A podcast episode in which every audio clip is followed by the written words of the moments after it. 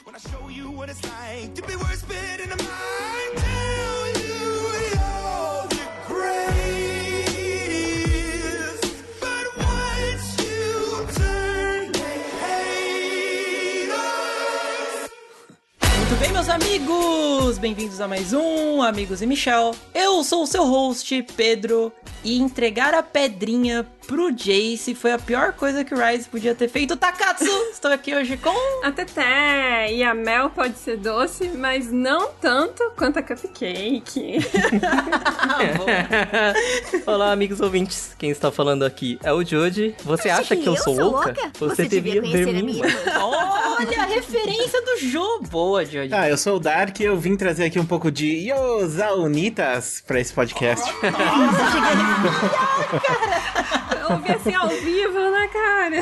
Ouvir assim ao vivo, nossa, arrepia tudo. Muito bem, queridos amigos ouvintes, é isso mesmo. Trouxemos aqui um convidado mais do que especial pra falar de Arcane, essa série que dominou tudo, Teté, tudo. Parou a internet, todo mundo aí fazendo fanfics, mas a galera que nem sabia o que era LOL correu lá assistir porque só dava Arcane, não é mesmo? Só dava Arcane. E Dark, Hum, diga. É, falar pra você aqui que muita gente agora tá vindo aqui, provavelmente vai escutar o podcast e nunca jogou League of Legends. Então, quem joga League of Legends conhece seu trabalho, lógico, né? O Laboratório de Zal é muito famoso. Mas, pro pessoal aí que tá chegando agora, que não conhece League of Legends, só conhece o Arcane, deixa aí pros caras onde é que eles podem te achar, fala um pouquinho do seu projeto no YouTube e tudo. Claro, eu tenho um canal no YouTube que fala sobre notícias, geralmente de League of Legends, mas eu também abordo a história do jogo, gameplay, coisas do tipo. Então é como se fosse um mega hub da comunidade, sabe? Eu falo sobre tudo que acontece no universo de League of Legends, lanço dois vídeos por dia e é o Laboratório de Zal no YouTube. Nas redes sociais é só o meu nick mesmo, que é Zdark, eu acho aí vocês podem me seguir por lá. Também sempre tô compartilhando, conversando, respondendo dúvidas e coisas do tipo. Excelente. E nossas redes sociais, até onde é que o pessoal pode nos encontrar? Vocês podem nos encontrar aí, amigos ouvintes, pra falar sobre o seu chip favorito de Arcane.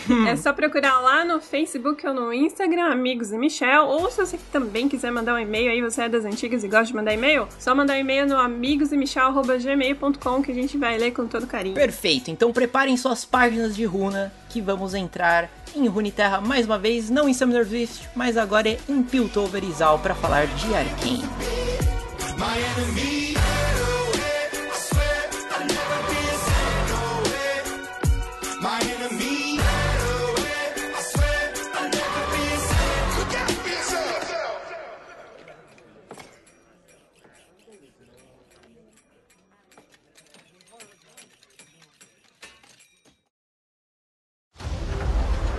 Essa cidade foi fundada para ser um reduto de conhecimento. Somos a cidade do progresso e nosso futuro é brilhante. Já fomos uma tribo. Agora, somos caças divididas. O tempo passou. Os ladolteiros estão nos deixando cada vez mais para trás. Nunca havia o bastante para todos. Pode te destruir ou pode te transformar em algo maior. Oi?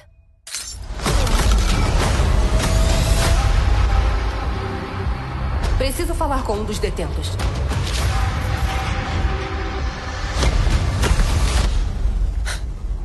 Quem é você?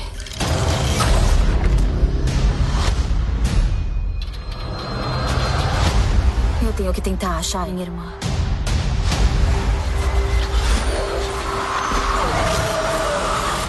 Alder? Vai?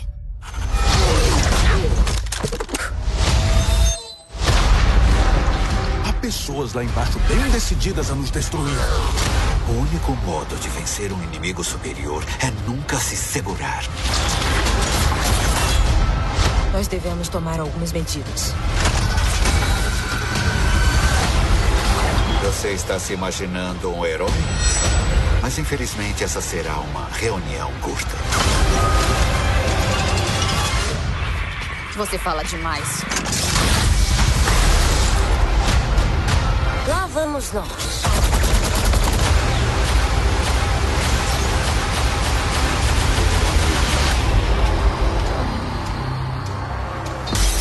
Vocês aqui embaixo são todos iguais. Um pequeno conselho: não ameacem o homem que serve a bebida.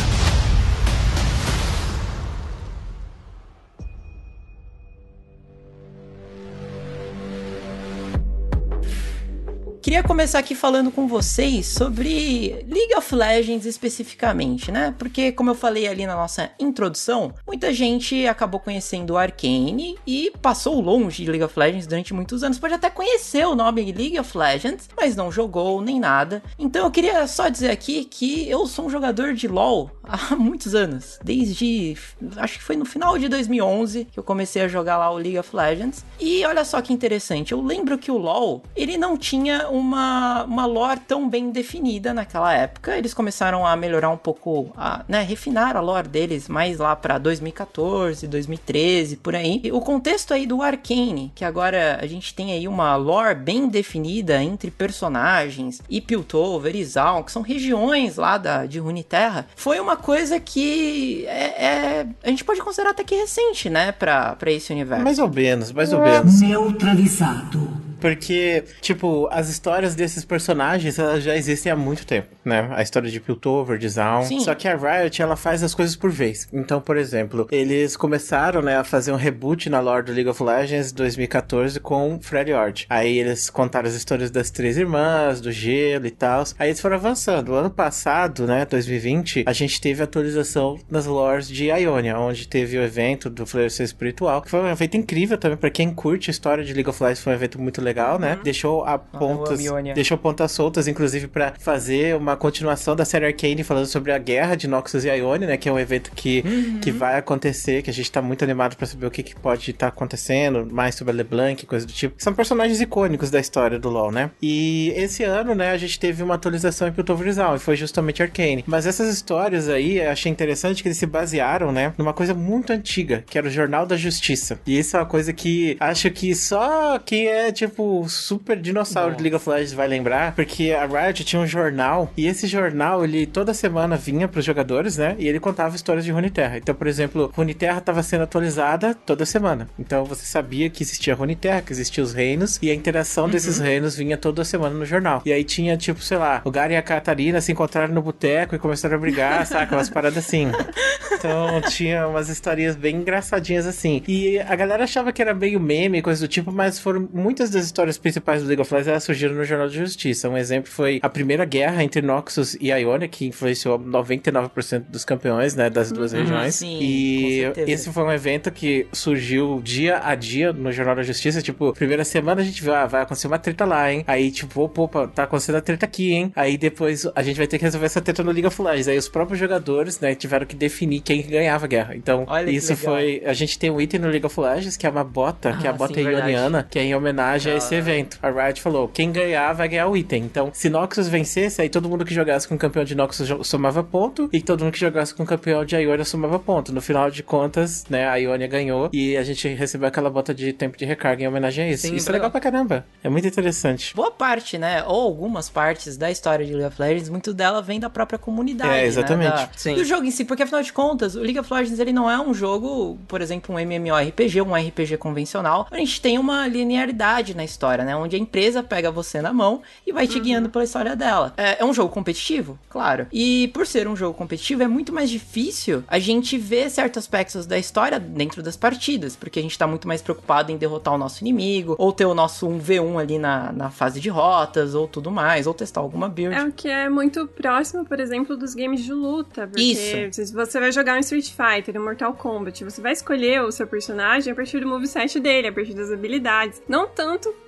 assim, baseado em lore, porque isso não vai influenciar no gameplay em si. E LoL tem bastante disso, né? Então, por exemplo, as pessoas escolhem ali o seu campeão favorito baseado na, na melhor habilidade, na melhor rota que, que ela pode atuar. E eu acho que a é, a Arcane trouxe essa adaptação de uma forma tão boa, porque a gente já viu várias tentativas frustradas de se adaptar um jogo pra outra plataforma, Nossa como. Várias uma animação inúmeras, é dessas, verdade. né? Então, e também filmes, né? Você tem, por exemplo, o filme de Street Fighter que nunca deu certo, certo, filme de Mortal Kombat que nunca deu certo, porque eles acabam. Resident Evil. Também. Porque eles acabam ficando muito presos a aquilo que já foi construído no jogo, até tem um certo receio de romper com aquilo e criar algo novo que amarre a história dos personagens, que tornem eles cativantes. E eu acho que Arkane bombou porque ele rompeu com essa barreira, né? Tem um paralelo, Teté, interessante que não, não é tão recente assim, mas teve o filme do World of Warcraft. Ah, foi legal. É. Que a Blizzard tentou trazer, né, é, uma parte da lore do jogo pro filme, só que ele só funcionou pra quem já era jogador há muitos anos daquilo. Pra quem não, nunca entrou no, no, no mundo do World of Warcraft, que é redundância, inclusive, que eu falei, mas é, teve dificuldade de entender o filme, que não é o caso do Arcane. E o termômetro disso, galera, é o, é o meu pai. Meu pai nunca jogou League of Legends. Ele assistiu Arcane, ele, ele ficou maravilhado. Ele entendeu tudo que, que colocaram na tela ali. Cara, eu sou uma das pessoas que não conhece muito sobre o WoW e eu fui ver o filme e literalmente eu fiquei boiando sobre a lore do- Não dá pra entender nada. Não, não dá, Eu fui assistir esse filme no cinema, assisti ele sozinho, só tinha eu na sala, fiquei muito triste. Experiência VIP, Tipo isso, Dark. Você foi tem tipo que isso. pensar assim. Muito bom. E eu tenho um colega também que nunca jogou LoL, ele não sabe nada sobre a lore, só sabe algumas imagens que ele utiliza na, na nossa mesa de RPG e literalmente ele falou que ele amou, cara, o Arkane. Cara, ele é muito convidativo pra você entrar nesse universo, cara. Isso que eu acho. Onde eles acertaram foi nisso. Até uma, uma coisa interessante. Quando o Arcane foi anunciado, que eu acho que foi uns três anos atrás, eu acho, alguma coisa É, assim. foi no League Ten. Foi. Em 2019. Foi. Quando eles falaram assim, pô, vai ser uma história que vai se passar em Piltover e Zaun. É, eu lembro de ter ficado um pouco. Piltover e Zaun. Por que será que eles escolheram essa, essa região especificamente, né? Porque ela é bem diferente do que a gente pensa em Demacia e Nox. Sim. Que é bem World of Warcraft, inclusive, é Horda Aham. e Aliança ali, né? E Piltover é, e Zaun também, eles são muito é, steampunk. Eles misturam a tecnologia com a magia, lembra muito Bioshock, lembra muito Dishonored também, que é outro jogo legal que, que tem esse estilo. É interessante que você tem os dois lados, né? Um é steampunk e o outro é cyberpunk. Porque Exal é totalmente cyberpunk. Aquele neon, aquela fumaça, né? Aquelas coisas ali, é bem legal. Eu acho interessante que, tipo assim, eu não sei se vocês tiveram essa visão, mas eu senti que Arcane foi uma série que ela não foi feita pra vender. Ela não foi feita pra, tipo, pra colocar os tropes, né? Que geralmente tem as séries e os filmes que a gente. Tem uns filmes que a gente assiste que é, é super genérico. Teve um filme que eu assisti recentemente, que é da Netflix, que é com o D-Rock, que eu até esqueci qual era o nome do Nossa, filme, esse sabe? filme é, é- é o do The Rock com a Gal Gadot e quem... Esse mesmo. É, E é isso. com o Brian Reynolds também, né? Isso. E esse filme, eu, eu senti que assim, ele tem vários. Ele tem até, tipo, aquele filme bom de sessão da tarde. Só que ele é um filme que é muito genérico, sabe? Você já sabe o que esperar dos momentos. Já sabe, as piadas são previsíveis, essas coisas são previsíveis. Mas Arkane, ele, ele rompe com tudo isso. Porque eu senti que não foi um cara que faz filme, não foi um cara que faz série que fez Arkane. Foi uma pessoa que, que realmente ama muito aquilo e que tava com muita vontade de contar aquela história, entendeu? Então, tipo, a- por que que eles escolheram, talvez, a Vai e a Jinx? Talvez porque eles gostem muito dessas personagens e eles queriam muito explorar essas personagens, entendeu? Então eu senti que, que a Riot, ela rompeu porque com, com essas coisas de série, de jogos e tal, quando vão pra televisão, porque quando a gente, até agora, né, toda série de jogo tem um público em mente, que é o público que joga aquele jogo. E muitas vezes acontece isso, de você vai assistir, pô, tem lá um monte de, de referência lá aos personagens, aí você vê lá o Medivh lá, soltando o Magic Missile, você, ah, nossa, é igualzinho no jogo. aí você, mas quem tá assistindo fica, mano, o que que tá acontecendo que aqui? isso? Quem é esse cara? É, e isso é uma coisa que quebra um pouco a expectativa, porque vira muito fanservice. Quando saiu o Arcane, muita gente tava com medo de, de ser uma parada full fanservice, né? Ser, sei lá, teve seus momentos, né? Tipo, a vai lutando, ganhando escudinho, fazendo as coisinhas assim. Mas foi uma coisa muito, tipo, sutil, sabe? Não foi um negócio tryhard, porque você tá ali pra ver aquela história. Você tá vendo o conflito entre as duas cidades e o conflito que cada um dos personagens tem. E quem escreveu, quem quis contar essa história é uma pessoa que gosta muito disso, que quis escrever aquilo, tipo, como uma forma de arte, sabe? Não porque ela queria se adequar a um padrão, mas porque ela queria criar um padrão. E eu acho legal a Riot nisso, porque a Riot faz bastante. A Riot, ela geralmente é muito criticada, né? Porque ela toma algumas decisões ruins às vezes. Mas a gente pega e olha, tipo, todas as coisas que a Riot já fez, né? Ao longo do- da sua história. A gente vê que, tipo, o próprio League of Legends, ele rompeu com várias coisas. Pensa que League of Legends foi o primeiro jogo a trazer essa ideia de free-to-play persistente, sabe? Que antigamente não existia jogo free-to-play. O League of Legends foi um dos primeiros, e não só um dos primeiros, mas um dos primeiros a colocar e falar, ó, o nosso jogo, ele é totalmente de graça e você pode comprar coisa customizável aqui de gráfico e nada que você for pagar dinheiro vai influenciar o gameplay. Porque em 2009, jogo que era free-to-play era assim, ah, é free-to-play, você chega no nível 20 20, aí você tem que comprar alguma coisa pra Até continuar amanhã ao falando. meio-dia, né? É. Ou pior, né? Você comprava, que eu joguei muito Ragnarok, né? Eu Nossa amava Ragnarok. Senhora. E o Ragnarok ele era pago, só que aí eles resolveram fazer o Ragnarok já free to play, aí eles criaram um sistema lá. Cara, é, é ridículo aquilo.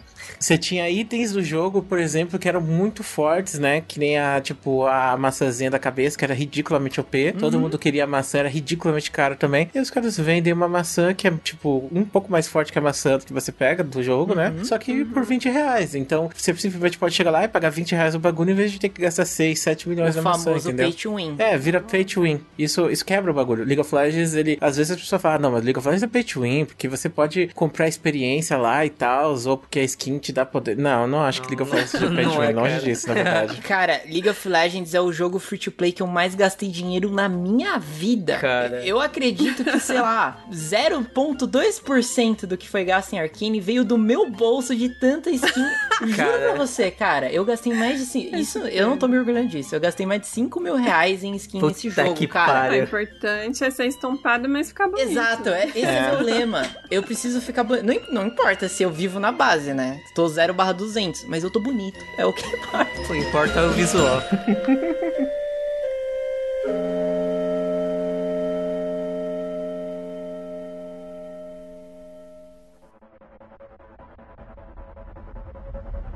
Uma coisa que eu gostei muito também, tipo, de- dessa questão especificamente, né? De revolução da Riot. Essa é uma outra coisa que a Riot também revolucionou, que é assim: é, muita gente pega e lança um jogo, né? E chega no final do ano eles já estão chegando com um novo jogo. Aí tá lá, Call of Duty vai sair esse ano. Inclusive a Call of Duty é ridículo, porque tem três empresas que fazem Call of Duty, né? Sim. E elas Nossa, alternam. é então, tipo, total, o velho. Call of Duty de 2023 tá começando a ser produzido agora por uma empresa, enquanto o de 2022 tá na metade, e o de 2021 vai sair pela Treyarch. Aí ano que vem sai a da Infinity, aí depois da Tá, Sledgehammer. é o mesmo jogo, foda-se. Mano, é. É o mesmo jogo. Isso, é, isso é ridículo, porque eu acho que você, por exemplo, pensa só.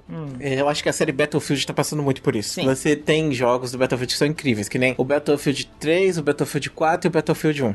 Só que aí depois teve jogos que foram terríveis. Esse último que foi lançado agora, que foi um flop absurdo. Sim. E o Battlefield 5, que também foi um flop absurdo. E Nossa. tipo, esses jogos são ruins, mas os outros são bons. Só que esses jogos ruins, eles vêm em cima dos jogos bons. E você meio que não tem. Tipo, se você quer jogar Call of Duty, por exemplo, você tem que comprar o Call of Duty do momento e jogar por seis meses. Porque no final do ano vai chegar outro e a galera vai comprar e aquele que você joga vai ficar abandonado, entendeu? Você não vai conseguir. E isso é fogo, porque você, tipo, tem que estar sempre se atualizando. Se você perde o fio da meada, você não consegue jogar. E no League of Legends acontece isso também. Só que a Riot, ela faz isso todo final de ano, né? Ela muda o jogo e você tá disponível a jogar e aprender tudo do zero. E você sempre tá começando. Eu jogo League of Legends há 12 anos, mas eu tenho o mesmo conhecimento de League of Legends hoje que alguns de vocês que começou a jogar há pouco tempo ou que tá jogando há pouco tempo, entendeu? Por quê? Porque a Riot mudou tudo e começou tudo do zero. E ela faz isso com as histórias também, que é uma crítica que a galera faz, né? Os retcons. É, ela faz alguns retcons e agora a gente tá tendo mais um retcon com o Arcane, né? Tem uma discussão sobre mudanças que vão acontecer pro ano que vem. E isso significa o quê? Que a pessoa que tá entrando agora vai pegar e ter o mesmo conhecimento que a pessoa que tá jogando há 10 anos também, entendeu? Então isso, isso é uma coisa boa. É, uma coisa também, tô falando de parte retcon, foi muito boa da parte da Riot fazer isso, né? Porque a história mesmo, no, no começo, era bastante ligada aos, aos, aos invocadores, né? No começo do WoW. É. É, exatamente. Hoje em dia não existem mais invocadores. Aí eles abandonaram a STE lá pra 2012, 2013, foi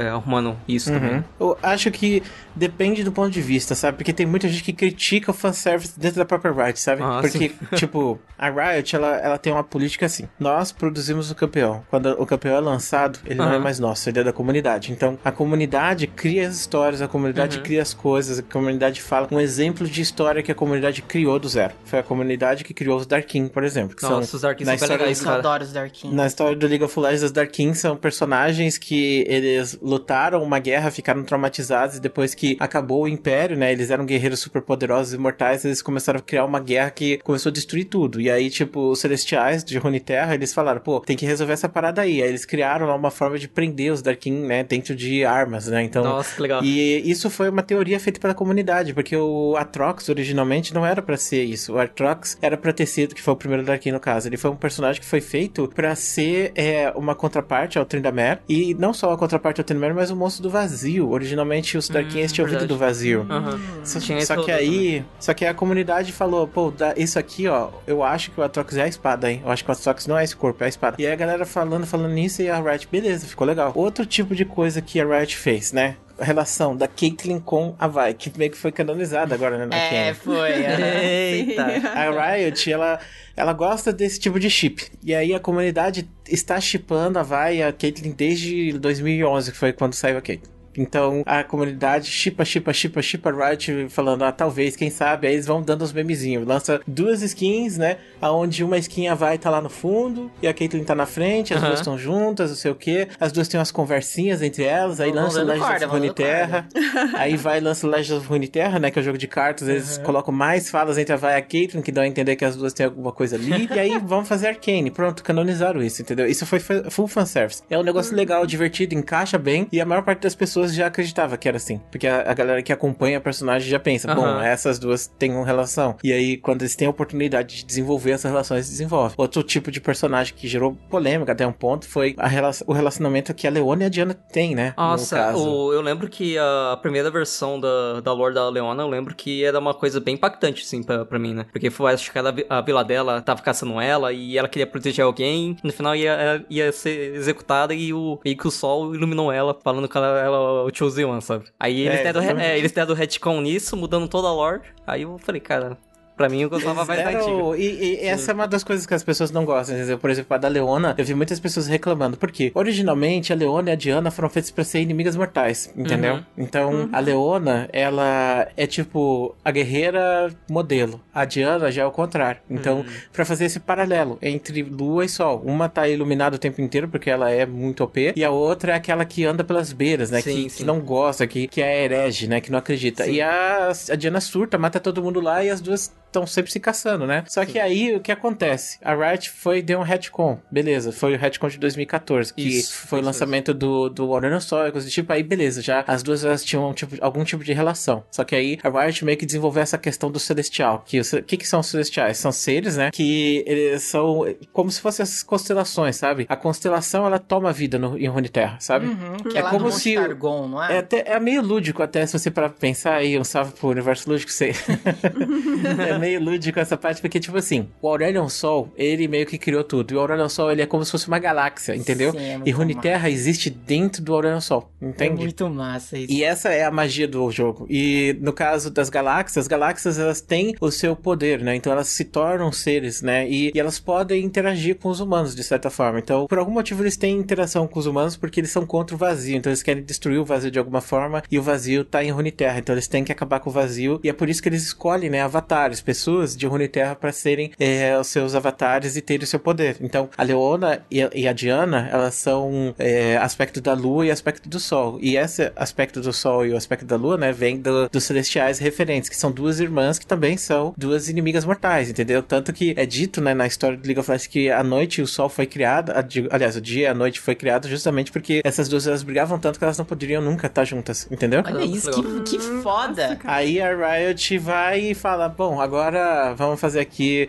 Porque tem que ser esse chip, né? Das duas, porque as duas sim. são inimigas. Agora vamos canonizar esse chip, que foi uma coisa legal que a Riot fez Sim. no começo desse ano. Foi bem interessante a história que eles criaram, sabe? Mas muita gente reclamou. Não porque eles fizeram essas duas personagens finalmente terem uma relação, mas porque é, foi mais um retcon em cima dessa história, né? Que a gente já tinha no passado. Sim. E agora a gente sabe que as duas estudaram juntas, que a Leona gostava da Diana, as duas chegaram a se beijar, mas aí depois rolou todos esses momentos, né? E as duas continuam sendo inimigas mortais. Mas no passado, as duas elas se amaram, entendeu? E isso fica representado naquele clipe, né? No conto de Runeterra, onde a Diana e a Leona elas pegam e se encontram e elas pensam, pô, agora eu vou quebrar essa mulher na porrada. Aí, ah, mas eu gosto muito dela, deixa pra lá. Sabe?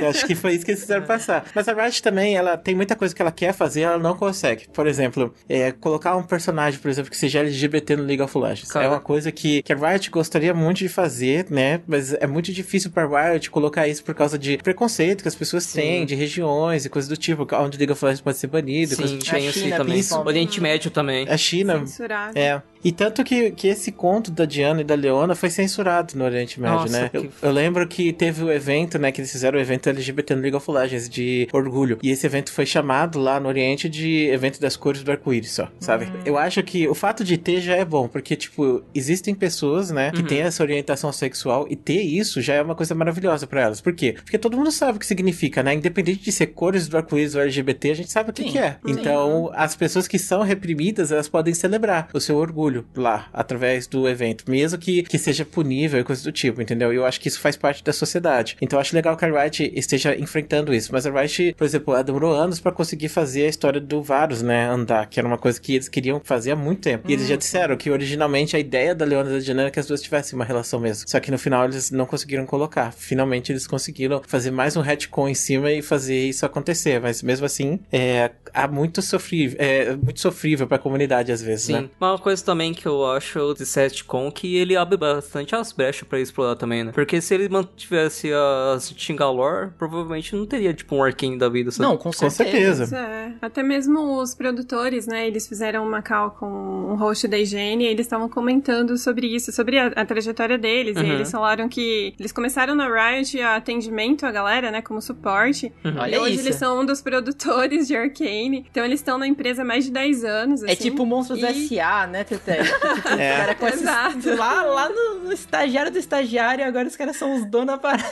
Pois é, e aí vai, e vai muito de encontro com o que o Dark falou, né? A respeito de você criar essa história com amor, você Sim. criar, você desenvolver esses personagens de uma forma envolvente, e você percebe isso dentro da narrativa de Arcane, né? Então eu acho Uhum. que todo esse fato de, de eles estarem abertos a fazer esse tipo de mudança, esse tipo de retcon, só beneficiou muito a essa obra, e também ao ponto de dar esse passo a mais, né? De talvez estabelecer, aí, como Uhum. você estava falando, que tem os problemas de preconceito, mas de estabelecer esse relacionamento entre a Vai e a Caitlyn também. Então, assim, você vê que eles estão conseguindo ter um pouco mais de liberdade do que eles não conseguiam antes só somente no jogo. Isso é incrível, porque eles conseguem é, mediar as coisas, eles conseguem colocar vários easter eggs pra quem já é fã do jogo, e que, igual vários manchetes falaram, né, que Arcane foi uma carta de, de, De amor, amor. né, uma carta aberta de amor aos jogadores. Então você consegue colocar essas referências, os jogadores conseguem reconhecer os campeões que eles jogam há tanto tempo, conseguem reconhecer, né, todas as habilidades, etc. E por outro lado, também isso não influencia no entendimento de quem tá chegando agora, Uhum. quem tá pegando essa como a primeira obra, né, pra conhecer Rony Terra, conhecer os personagens. Então, assim,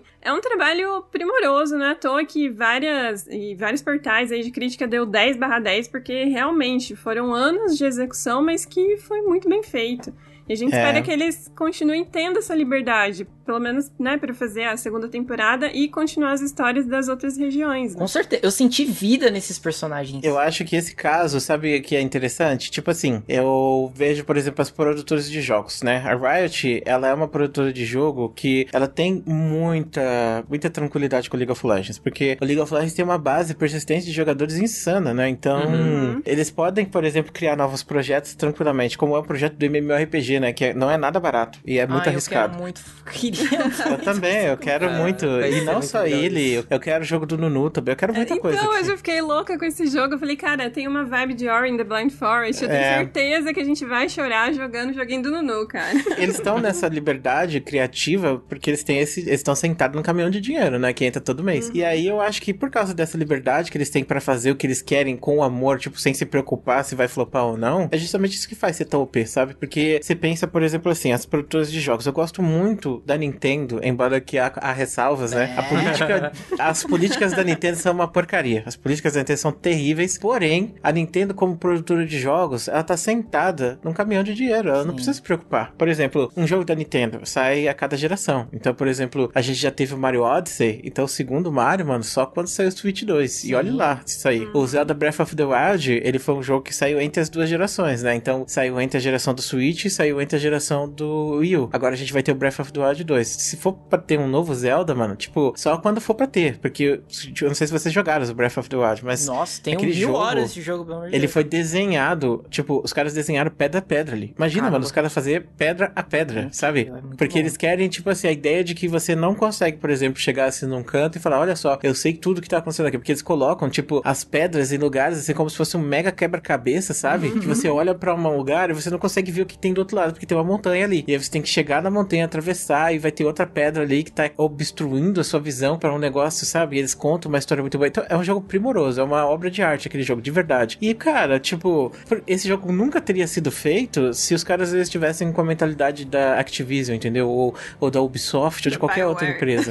Bio, até Electronic Arts, né? Porque a BioWare também ela tinha isso, né? A BioWare também tava, tipo, de boas pra fazer sua criação. Nossa, Só que aí. Não vou chorar com a BioWare aqui, mano. Foi ladeira abaixo. céu.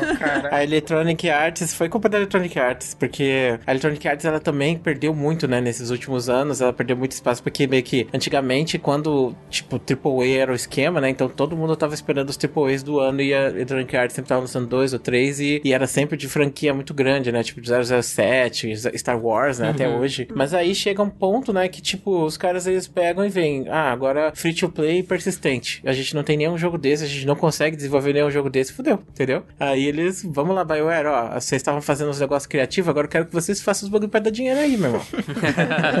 aí o, o Mass Effect Andromeda foi um exemplo, tipo, de, de desastre, né? Nossa Total, tipo... senhora, o Mass eles mataram o Mass Effect, cara. Cortaram, cortaram drasticamente a receita da empresa pra, pra fazer o financiamento do jogo. Colocaram um motor gráfico que era do Battlefield, que não tinha nada de RPG. Os caras tiveram que inventar as paradas de Sim. RPG pra funcionar. E isso tudo pra vender o quê? Pra vender o motor. Pra falar, olha só, que é um puta motor, de- de- diga-se passagem, o motor lá do Frostbite. Mas, gente, não é um motor pra fazer jogo de RPG. É um jogo, foi feito pra jogos de tiro, foi feito pra jogos rápidos, não pra um jogo de RPG. Aí os caras querem que, que a BioWare faça milagre, né? Aí, aí ferrou. BioWare, GG da Pedido do FF. no caso, muita gente fala, ah, mas a Riot também tem esse problema, porque a Riot é da Tencent, né? Porque a Riot é um, é um- ela faz parte desse conglomerado chinês. E eu não sei, cara, tipo, a que ponto a Tencent influencia a Riot, porque a Tencent uma vez, né, chegou e falou pra, te, pra Riot assim, aí Riot, é o seguinte, ó, os malucos estão fazendo MOBA aqui de celular, vocês falaram que não ia ter MOBA de celular, os caras estão ganhando rios de dinheiro aqui, e a gente quer ganhar rios de dinheiro também, então bora aí, League of Legends de celular agora. Aí a Riot falou, não, a gente não vai fazer. Aí o quê? Vocês não vão fazer? Não, não vão fazer. Ah, então beleza. Aí eles foram lá e fizeram o Arena of Valor, entendeu? Caralho. Tipo, eles... Criaram o Valor por causa disso. E agora temos Wild Rift. Ué, Não ia gente. fazer. A Riot acabou, né? A Riot acabou cedendo, né? Depois de muito tempo. Mas, pô, pô, a Riot poderia ter feito o Wild Rift muito antes, mas eles não Sim. quiseram, entendeu? E Uhum. a Tencent brigou com a Riot? Brigou com certeza, mas não, não foi um negócio, tipo, obrigatório, sabe? Até porque muita gente fala, ah, mas a Tencent faz a Riot ser mercenária. Eu acho, assim, embora o League of Legends seja um jogo que tem essas monetizações, coisas do tipo, através de skins, ele é super respeitoso. O Legends of Runeterra é um bom exemplo de respeitoso também, na minha opinião. Você tem jogos de cartinha que nem o Hearthstone, Nossa, né? Ah, nem me fala. Hearthstone, Magic. no Hearthstone, no Magic nem tanto, porque o Magic já é um jogo eterno, né? Mas o Hearthstone, cara, você chega com um caminhão de dinheiro, pronto, lenda. Você é top 1 do servidor. Sim, se, isso é se verdade. você não tem um caminhão de dinheiro, então vai sofrer. Aí passou a próxima temporada, você já, é- já caiu do top 1. Então, tem que ter mais um caminhão de É, dinheiro. Aí sim. você vai trazendo os caminhões, aí vai dando bom. Mas se você não Nossa tem, já era, mano. E no caso do Legends of Runeterra, eles falaram, mano, vamos fazer o contrário disso tudo. Vamos pegar e fazer um jogo respeitoso, fazer um jogo aqui que você pode eh, monetizar as cartinhas através de skin, né, pra carta, coisa bizarra que o jogo tem. Vamos colocar as cartinhas pra você farmar.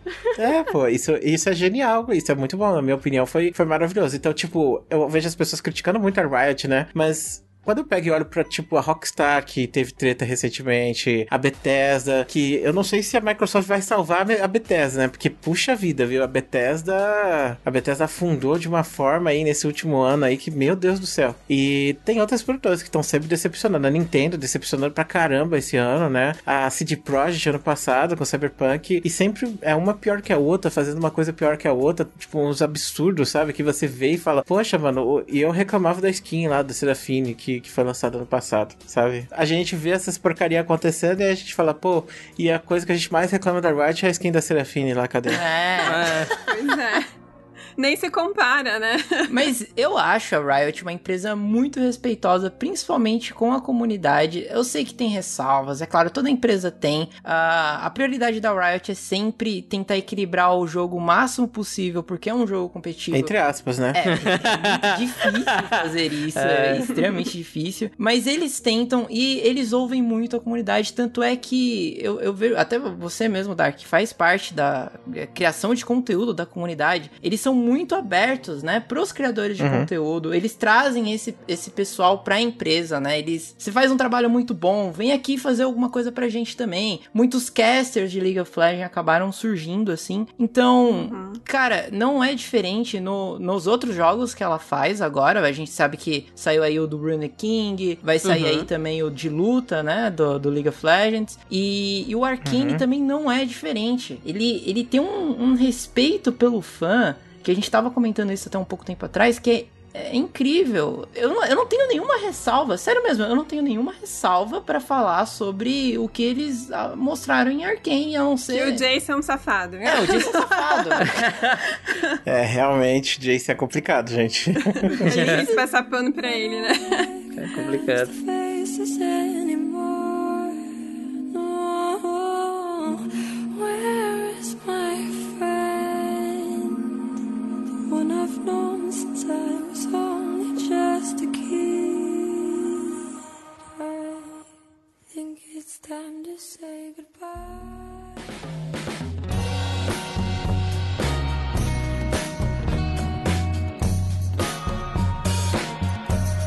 Uma dúvida. Na, na no relacionamento da Vi e da Jinx, elas eram irmãs no jogo? Eu não lembro disso. Não. Eu, le- eu lembro da, da referência que a, Aham. que a Jinx fazia, né? De Sim. eu sou louca, você deveria conhecer a minha irmã. Mas não O- tinha referência direta de que elas Não, eram irmãs. não né? mesmo. O- Na lore, pelo menos das duas, das duas só era uma caçando a outra, sabe? Mas não Sim. tinha nada disso. E eu lembro que, que a comunidade começou a construir Exatamente. isso de, ah, eu acho que Sim, a irmã da, exatamente. da, da, da Jinx é a Vi, por conta disso, disso, disso, disso. Então é outra, um outro retcon que, cara, ficou legal pra caraca, velho. Se eu não me engano, teve um, um Riot da China, não lembro se foi ele, ele soltou que a Vi era. A Vi era irmã da, da Jinx. Eu falei, hum, não sei se, se está certo. Se isso bate, né? se isso bate, sabe? Porque as Foi- duas não se davam e não sei o que, eram muito. E, e o próprio Arcane respondeu isso pra gente, porque já que eles iam canonizar essa- esse relacionamento Uhum. das duas delas serem irmãs, cara, tinha que ter uma justificativa das duas estarem se matando. Exatamente. Tinha que ter essa construção, né? Esse background. Mas o que é mais louco é que, eu não sei, acho que recentemente saiu uma polêmica aí de um writer que comentou que talvez Arcane não seria canônico.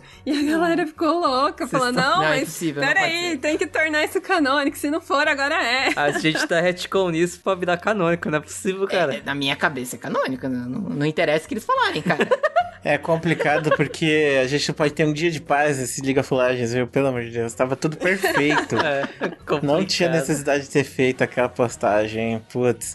E pior que foi o criador da série que falou. Então, essa é a parte ruim. Não. Mas eu não, entendi. a, gente, a gente assume a partir daqui. Você criou um negócio, daqui pra frente a gente Mas resolve. eu acho que eu entendi por que, que ele falou aquilo, sabe? Eu pensei assim. Ele quis dizer porque a gente tem a Riot como sendo um lugar muito descentralizado. Então, você tem vários grupos ali que trabalham coisas diferentes. Como foi o caso do evento desse ano, né? Que o caos se, se instaurou em Runeterra porque foi a equipe de skins que escreveu aquela barata lá, né? Não, a é ruína foi escrita pela. Foi terrível. Nossa, meu Deus. Ventilador lá, soprando a fumacinha do Diego. Meu Deus do céu. Eu fico muito triste com aquilo. Aquilo foi terrível. E aí, no caso, ele deve ter pensado, pô, o cara perguntou, né? O, o cara que tava fazendo entrevista. Então, o Arcane é canon, vai mudar algumas coisas da história ou não? E aí ele falou, tipo, a gente não tá aqui pra passar por cima das coisas que outras equipes escreveram. Então, eu acho que foi uma pergunta que foi muito dúbia e a resposta foi muito mais política pra empresa do que pro público em si. E aí foi o Pingo lá que chegou lá no Twitter, ai meu Deus, Arcane não é mais canon. Aí passou 30 minutos, o Pingo tinha sido deletado, né? Vai saber o que aconteceu com o Pingo. Aí. É. Eu acho assim, tipo, Arcane muda muita coisa. De fato, tem muitas histórias ali que podem ser Sim. construídas de forma diferente. A própria Vai e a Jinx, porque na história original a Vai perde a memória, ela não lembra que a Jinx é a irmã dela. Então, quando isso vai acontecer, será que isso vai acontecer de verdade? Eu acho que não. Acho que são pequenas atualizações, né? Tem que ter o patch notes da lore. Então eles vão lá e mudam essas coisinhas. Então, hot É, faz um hotfix pra ficar perfeito, redondinho. Que é GG. E o, o mais legal foi eles terem explorado, né, personagens que não tem lore muito elaborada. Por exemplo, o Singed. Não, Singed é. é. um personagem que, mano, o Singed tá na lore de 30 a 40 campeões aí, sem brincadeira. É verdade. tem o dedinho É. dele, né? O Singed tá ligado a, a 90% dos campeões de Piltover e Zaun, cara. Exatamente. Certeza que aquele rato que ele tava fazendo experimento era o Twitch. É o Twitch, né, cara? Não há dúvidas. E aí também tem essa, é, digamos, o que eles deixaram no ar ali, que talvez ele possa ser o pai da Oriana, né? Ah, tem isso também. contando. Também tem isso. Pois é, e talvez também é o Vander é o Warwick. No meu coração ele é o Warwick, tá? Pode Não, ser mas- que ele não seja, por causa daquela silhueta no final que não, não se assemelha tanto a ele, mas. É, eu também senti isso, também senti. É, então. Eu espero que, que eles sigam essas coisas, né? Eles façam. Porque, tipo assim, esse ano teve duas trollagens da Riot que eu acho que eu não tanquei, eu acho que ninguém tancou, na verdade. A Riot tava fazendo a história da ruína, e aí tinha o rei destruído e tinha a rainha destruída. Beleza. Perfeito. Agora que saiu o rei destruído, o próximo campeão é a rainha destruída. Por quê? Porque eles falaram que parece com uma costureira, coisa do tipo. O símbolo é uma agulha e um negócio ali do, do rei destruído. Então, pô, a rainha destruída ela era costureira. Ela, ela tá ligada à história. Então ela vai ser lançada. Aí quando chega nos últimos dias, a Riot vai e me posta um vídeo lá mostrando a rainha destruída, né? Não, pronto, é agora, mano. É agora, vai ser ela. Aí, ah, não, é a boneca da rainha destruída que vai ser a campeã. Pô, gente. Ah. Mas a pior de todas, porque, tipo, nesse caso da Rainha Destruída foi uma trollagem muito hardcore. Só que pelo menos a Gwen pode até ser forçada. Não, porque ela tem a alma da Rainha Destruída nela, sabe? Nossa, sim. A Rainha Destruída perdeu a sua alma, se partiu em vários pedacinhos e agora ela tá numa boneca também. Mas, mas a Vex, a Vex cara. foi um problema muito grande. Porque, veja bem, você tem lá a Yumi, e aí a mestra da Yumi desapareceu e foi pra algum lugar de Runeterra. Você tem um item no LoL que é o capítulo perdido, que é o capítulo perdido do livro da Yumi. Ou seja, esse Uhum. lugar teleporta para as Ilhas das Sombras. Então a gente imagina, beleza. Então a Yordle, que era dona da Yumi, foi para Ilhas das Sombras. E aí a Riot fala, vai sair o Yordle das Ilhas das Sombras. Aí você, beleza. Tava tudo caminhando para ser ela. Aí chega na hora, não, é a Vex. E a Vex não tem nenhum tipo de relação com a Yumi. Gente, Nossa. e o pior de tudo, cadê a, a mestra da Yumi? Cadê a dona da Yumi? Cadê? Desapareceu? Sumiu? É, é um tapa na cara da comunidade, né, velho? Virou a sombra da Vex, né? Se a Vex fosse a, a mestra da Yumi, seria perfeito. Porque pra mim encaixaria tudo bonitinho, não reclamaria nada. Vai ter poderia retcon. ser.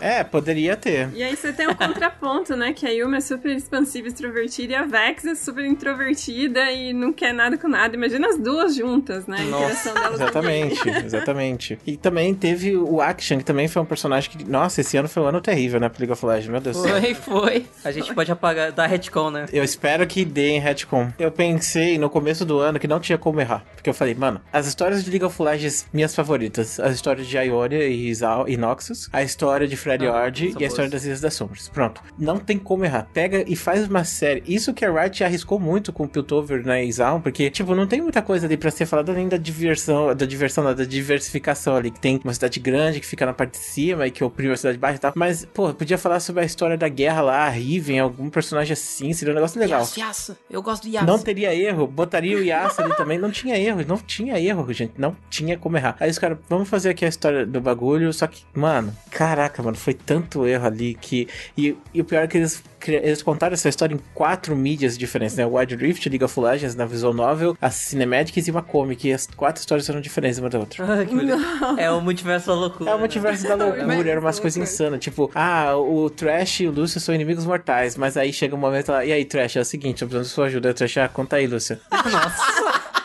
Aí o Trash e o Lucian fazem acordo lá, e o Lucian recebe aonde o Akshan tá, ele revive as pessoas mortas, mas ele não consegue reviver a, a mestra dele, embora que ele tá revivendo todo mundo menos ela, vai entender por quê, né? Enfim, eu espero que eles peguem e deem retcon na, na ruína, porque... Vão dar, porque pode ser que no Arcane tenha uma temporada voltada para isso. Quem sabe aí uma correção de tudo de errado que foi feito nesse. Eu, eu não sei se vocês viram, mas a Riot lançou um jogo narrativo agora, né? Que é o Rei Destruído. Sim, Esse jogo sim, conta sim. essa história de maneira muito melhor. É muito boa a história. O jogo Nossa, realmente jogar. é um jogo muito bom.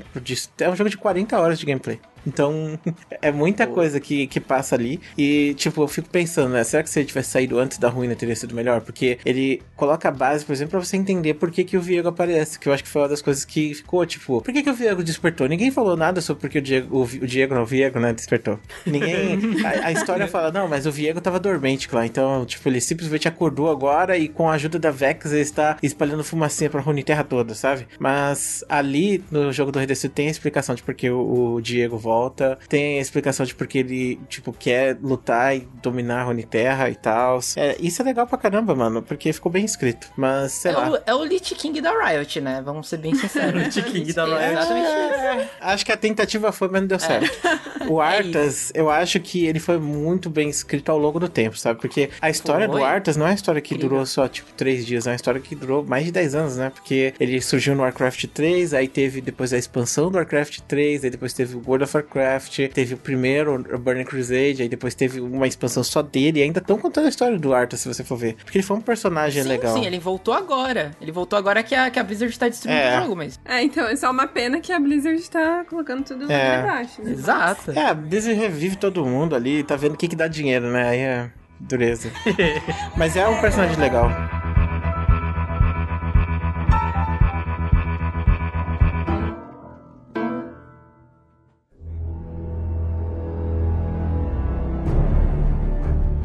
Eu queria puxar aqui uma, uma coisa que passou um pouco despercebido no Arcane, que eu acho que é muito importante não só pro Arcane, mas também pra lore do League of Legends, né? Uhum. Que é o, o- a história que conta ali do flashback do Jace com o Ryze. Não fica explícito assim na tua cara de que aquele é o Ryze, só pra quem joga o jogo e sabe, pô, a ult do Ryze é daquele jeito, as tatuagens runas. dele, as runas. Sim. E, e no, no Arcane acabou só ele tendo esse flashback e as coisas acontecem em Piltover, tudo por conta desse ato que o Ryze teve. Então, Dark, explica um pouquinho pra gente qual é a ligação do Ryze né, nesse universo. Uhum. Ou a magia em si em Runeterra e porque Piltover se protegeu contra a magia. A magia no League of Legends, ao contrário de outras coisas, de universos mágicos, onde você tem personagens que estudam magia, eles ficam muito poderosos, ela é tida como um veneno, sabe? Como uma coisa ruim. Como a Scintila faz, por Uhum. exemplo. Então, é, vários personagens, várias regiões de Runeterra, eles têm uma versão à magia. Porque a magia, né, ela... Tem pessoas que nascem com dotes mágicos, né? E essas pessoas desenvolvem esses dotes, começam a ficar muito poderosas e elas começam a ser assassinas em massa, entendeu? Ser utilizadas pra guerras e coisas do tipo, né? Porque Runeterra não é um, não é um lugar bonzinho, sabe? Onde, tipo, ah, vamos pegar aqui e fazer magia aqui pra, sei lá, criar pontes invisíveis e caminhar de um lugar pro outro, sabe? Embora que o Jace meio que tava tentando fazer isso, né? Mas... Era utópico Mas demais, até, né? até na história do Jay, se você for ver, você vê como, tipo, as pessoas são corruptas, as pessoas se corrompem pelo poder, as pessoas, tipo, o cara tem o poder ali, aí ele começa a pensar, pô, quero ajudar as pessoas, mas no final das contas ele acaba ajudando a ele mesmo, né? Porque ele começa a se corromper Total. por esse poder, ele quer, ele quer ser o líder ali, ele quer mexer com as coisas. E, tipo, tem várias civilizações de Runeterra que tem traumas com a magia, porque houve uma guerra, né? Houve uma guerra que a gente chama de Guerra Rúnica, que na história do League of Legends, a Guerra Rúnica é como se fosse a Guerra Mundial, sabe? A Guerra Mundial com, com bombas atômicas. Então, as nações se desenvolveram muito, muito mesmo, muito mais do que a gente tem hoje, tá? Então, essas nações que a gente tem hoje em dia, elas são inferiores às outras nações, se você for ver, em Runeterra. E essas nações, elas acabaram, né, tipo, discutindo, discutindo, até que chegou o momento ali que elas entraram em guerra e todo mundo se explodiu, basicamente, e Runeterra teve que se reconstruir do zero, sabe? Todo mundo teve que se reconstruir do zero. E o Ryze, ele era um mago de Hellia, que no caso é as Ilhas das Sombras, né? E esse, ele tinha um mestre, né, que era o Tyrus, e o Tyrus, ele pensava, mano, a gente tem que fazer alguma coisa pra dar paz aqui, a gente tem que sumir com essas runas, não dá pra essas pessoas terem essas runas. Só que aí, no final das contas, né, o Tyrus tá juntando runas, né, globais, que são essas bombas atômicas, e ele começa a falar, bom, vamos explodir tudo aqui, porque aí não vai ter ninguém mais pra pegar e ficar explodindo as coisas. E aí o Ryze Nossa, pega e fala, peraí, gente, não é bem isso aqui que tá pra acontecer, não. E aí ele, e aí ele mata o mestre dele, né, e, e assume essa posição. E ele não consegue parar a guerra, né, ele tenta, e aí tem aquele clipe, né, Rise, Couch of Power, onde ele lembra, né, das primeiras explosões e tal. E aí o, o Rise meio que ele tem um poder mágico muito grande, ele é infundido com o mana, né, tipo, ele é azul no League of Legends, porque ele, ele tem tanto poder mágico que isso mudou quem ele é, porque a magia em Runeterra é como se fosse radiação também, né, então a, a- ela vai mudando. No League of Legends você vê isso, no jogo, no caso. Você tem lá, por exemplo, o Aham. Gromp. O Gromp é um sapo, mas aí ele entra em contato com uma pedra mágica e ele vira aquele bicho grande. O Lobo Trevaguari... Ah, é verdade. Na, na hora que começa, não é? É, o, o- bem. o jogo. Sempre que eles falam, na verdade. Os, você tem três lobos, dois lobos normais, um teve contato com magia ou tá mais perto de uma fonte mágica. Ele tem duas cabeças, entendeu? Caraca! Porra, essa aí explodiu. O Barão também, você pode Né? ver, tipo, tudo o esquema da magia distorce. Então, é, isso é interessante, porque a magia, como você vê, né, não é um negócio que foi feito pra ajudar. É um negócio que, que sai, como tá acontecendo com o Victor agora, né? O Victor tá lá mexendo com aquela bagaça lá e tá distorcendo ele todo, entendeu? Então, é, o bagulho do vazio, muita gente falando sobre isso e tal, né? E é interessante, cara, porque que você tem essa visão diferente mágica, né? E aí o Rise é esse personagem que ele tá, tipo, há mais de mil anos, né? Juntando essas runas e acabando com elas. Tipo, ele tá lá pra buscar essas runas pra não deixar que caia novamente na mão das pessoas, dos impérios, eles se destruam de novo, entendeu? Então essa é a relação que ele tem. E achei irônico, né? Porque se foi o Rise mesmo, né? Que tá ali porque ele é um mago único, mas pode ser que tenha outros magos únicos também, né? E pode ser que esses magos únicos também tenham poder de teleporte, quem sabe. Mas, de qualquer maneira, se esse mago único, ele fez com que o Jace, né, buscasse a magia através das pedras únicas e depois, no final das contas, acabasse desenvolvendo armas com isso, né? Que são armas também, não de destruição em massa, né? Porque eu acho que até agora a gente não tem armas de destruição em massa em Runeterra. Mas se você vai ver as armas que Piltover tem hoje em dia e como ela usa essas armas pra guerra, mano, é um bagulho meio sinistro. Tanto que Noxus se arma em Piltover. Noxus vai lá e compra as armas de Piltover e leva pra invadir as paradas O- deles. Porque o Restec, aquilo ali mudou o mundo. A gente vê ali um, um, um gap, né, de anos ali, depois que o Jace cria o Restec e dá tudo certo. E são poucos anos, não é como se fossem assim, passou 30 anos depois, 50 anos depois. É algum. Um pouco, pouquíssimos anos. E você vê como o mundo já mudou. Cara, o comércio, né? As trocas, as relações de Piltover com o mundo já se dá através do Restec. A gente fez até um episódio aqui no cast um tempo atrás de Duna, que eles falam sobre a especiaria, né? Aquele que controla a especiaria controla o universo. Uhum. E o Restec no Runeterra parece muito isso agora, tá ligado? Aquele que controla essa tecnologia, cara, controla tudo, tudo. Então você vê que Noxus, que é uma nação extremamente, né, porradeira, que, que domina outras, conquista outras, Uhum. expansionista, cara, tá adorando o negócio do Restec. E eu gosto que o Jace não percebe que ele está criando armas, É, cara. exatamente. É porque, eu, é porque eu acho que, tipo assim, o, o Jace, né, como que eu penso, que ele é esse grande contraponto ao Heimer, porque ali o Heimer na série ele fala que ele tem mais de 300 anos, ele já presenciou, inclusive, a magia sendo usada, né, pra, pro mal, ele já presenciou nações sendo dizimadas e tudo mais. Ele tem muito isso marcado na memória dele, então ah, foi até por isso que ele foi um dos fundadores ali de Piltover, né, pra Uhum. meio que blindar essa cidade contra Sim. a magia. E a gente vê o Jace que o primeiro contato que ele tem é o contrário, a magia salvou ele, É. salvou ele e a mãe dele. Então todo esse imaginário que ele tem a respeito daquele poder é sempre vendo metade do copo cheio, porque ele acha que ele pode usar aquilo sempre pro bem, né? E aí você tem esses dois personagens ali no cargo de mestre e de aluno e que tem as visões totalmente opostas, porque pra cada um deles a experiência que eles têm é totalmente diferente. E aí você tem o Heimer que, por exemplo, tem esse privilégio de viver anos e anos e poder tomar as decisões de uma maneira mais compassada e de poder levar tempo pra tomar decisões, ainda mais porque ele sabe o impacto, né, que, que um posicionamento errado pode causar, em contrapartida com o Jace que quer tomar decisão pra ontem, porque uma que ele tem um amigo que tá morrendo,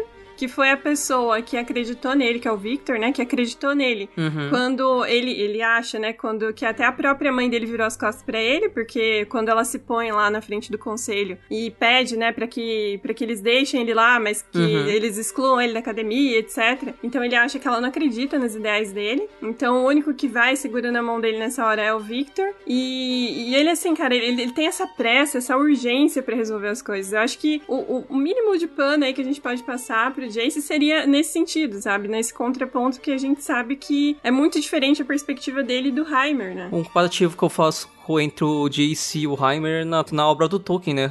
O- Entre os elfos e humanos, que os elfos vão deixando pra fazer as coisas mais tarde, porque já que eles possuem a imortalidade. É. Exatamente. Ou até mesmo os Ents com os hobbits, lembra? Sim, que os sim. Ents ia demorar não sei quantas horas pra decidir se eles iam atacar Isengard ou não. Então, Imagina, né? mas é exatamente isso. Esse contraponto é muito interessante desses personagens, cara. Pô, a história do Victor, cara, é um personagem que eu achei até. Quando a gente vê o Victor no jogo, a gente acha esse cara é um vilão, ponto. É. Verdade. Não tem como, esse cara é um vilão, olha a cara dele. Mas, cara, esse é um cara que. Mano, eu, eu, eu consegui me conectar com a história dele até aquele momento ali que a, a magia começa a fazer a diferença para ele, porque ele tá morrendo. E aí tem aquela cena belíssima dele correndo, né? Que é, quando ele era criança, ele, não- ele rima, não né? conseguia. Isso, ele não conseguia correr atrás do barquinho dele, no É. vizinho, do barquinho Uhum. de brinquedo. E aí, na, quando ele tá com o poder da magia ali, que ele tá, entre aspas, consertado, mostra ele correndo e os barcos atrás dele ficando pra trás. Cara, olha que beleza de direção aquilo, cara. E que você beleza vê também que, querendo ou não, é só o ímpeto de viver. É isso que ele queria, ele queria viver, porque ele, Isso! ele tava morrendo, cara. Tipo, o bem mais precioso dele tava acabando. Ele não Então, queria assim, a glória do Exato. Jace. Quanto que você pode julgar a pessoa que tá tentando viver, continuar, né, presente ali. É, então é bem, é bem complexo esse background do Victor. Ele é um Uhum. personagem muito interessante e assim, acho que o, o que mais me intrigou nesse plot também foi a participação da Sky, que é a, a assistente dele, que, que tem Uhum. essa admiração por ele. Coitada, Hip. mano. Cara, você tomando no cu. só, né, Hippie velho? demais. Não sei se ela tava. Ela tava junto com ele desde criança, não é? Aquela, aquela personagem. Sim, aquela personagem que tava em cima da pedra era, era a Sky. Então, cara, aí você vê essa, essa pessoa que acompanha ele, sabe das dificuldades dele. E eu não sei se deixou no, no Arcane deixou isso meio implícito, que o que ela tava desenvolvendo era pra ajudar ele, né? A pesquisa que ela tava desenvolvendo. Uhum. Ou não, Também, né? louca. Então, ela tava desenvolvendo alguma coisa porque ela queria mostrar pra ele. Imagino que fosse sim, pra ajudar e tentar melhorar. Porque ela se espelhava muito nele, né? Ela amava muito ele. E no final das contas ela acabou virando pó. E eu vi umas teorias bem insanas. Inclusive a comunidade tá meio doida com teoria, né? Hoje em dia, né? Todo mundo é a LeBlanc e a Cara, Sky seria adorando. a Zyra. Ah, Porque aquele pozinho foi usado pra germinar aquelas plantas lá, sabe? Enfim. Caraca, é verdade! Nossa Caramba, a galera ô, vai fundar A galera vai muito Pra que fundo. pagar a gente pra fazer a história? Tem a comunidade aí, gente. É, a galera tryharda muito, mano. Tryharda muito. Mas e- eles falaram que a Mel seria a LeBlanc, é isso? Tem essa teoria.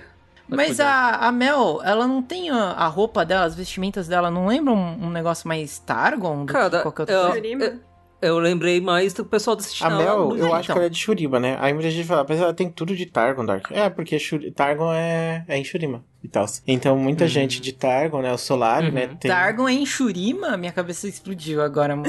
É, Targon e Shital são em Shurima e Targon e Shital fizeram parte do Império. Inclusive, os Aham. Targonenses ajudaram a construir o disco solar de Shurima. Sim. Nó, é isso. Eu, eu sou um burro de Aí é interessante essa história, o desenvolvimento dessa história, porque você tem essa personagem, né, que foi muito bem escrita, ela tem as roupas ali, né, que são relacionadas a. As, tipo, elas são relacionadas à, à região dela, né? Por mais que ela seja noxiana, mas ela foi, tipo, conquistada, né? Ela Uhum. veio de outro lugar. né? Exatamente. Uhum. Isso ficou legal, ficou muito bem construído essa parte, eu achei legal. Aí a, a galera fala, não, é porque ela é Black. Pra mim, se for, mano, matou uma personagem que tinha muito potencial, inclusive pra ser uma Sim. próxima campeã no League of É, Com Legends. então. certeza. Eu também, eu gostei dela, eu acho que ela é aquela diplomata que não mede esforços. Depois a gente vai ver todo o plot dela com a mãe, que também é Uhum. uma pessoa extremamente, tem um- uma posição muito hierárquica muito alta, ela tem uma presença muito forte. Tem o easter egg ali da banheira com o Geraldão, né, do, do Nossa, é o Geraldão ali, total, É. cara.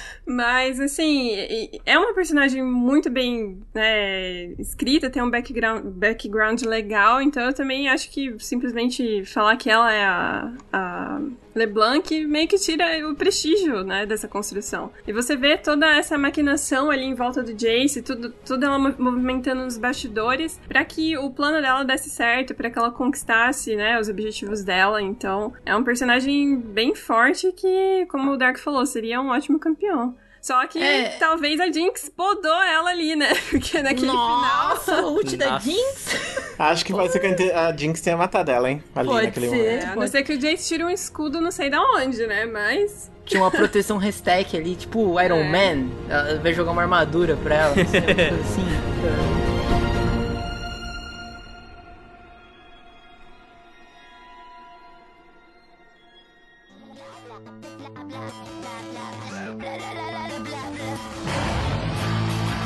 Falando da Jinx agora em específico, a maneira como a Pounder ela vai tendo os problemas psicológicos dela ali e várias coisas vão acontecendo na vida dela e ela vai enlouquecendo. O que vocês acharam do arco da Jinx? Porque, assim, já vou dar minha opinião aqui. É, a Jinx, é, cara, tudo bem, ela é maluca, que não sei o que, que não sei o que lá, o nego gosta dela e tudo mais. Mas, cara, ela matou muita gente ali, cara. E que de forma cruel. É crueldade pura ali, é, é Coringa, mano, não é nem Harley Quinn. Animais também. Cara, Você metendo mirava bala nos atirava. corvos, velho. Gratuito. Ela, ela deu um tiro no corvo gratuitamente, né, velho? Meu Cara. Deus, mano. Ah, mata o pai dela, cara. Pois é. Aliás, os dois pais dela, de certa forma. Ah, um foi Friendly Fire, É. né? Não, desculpa. Ele faz. É.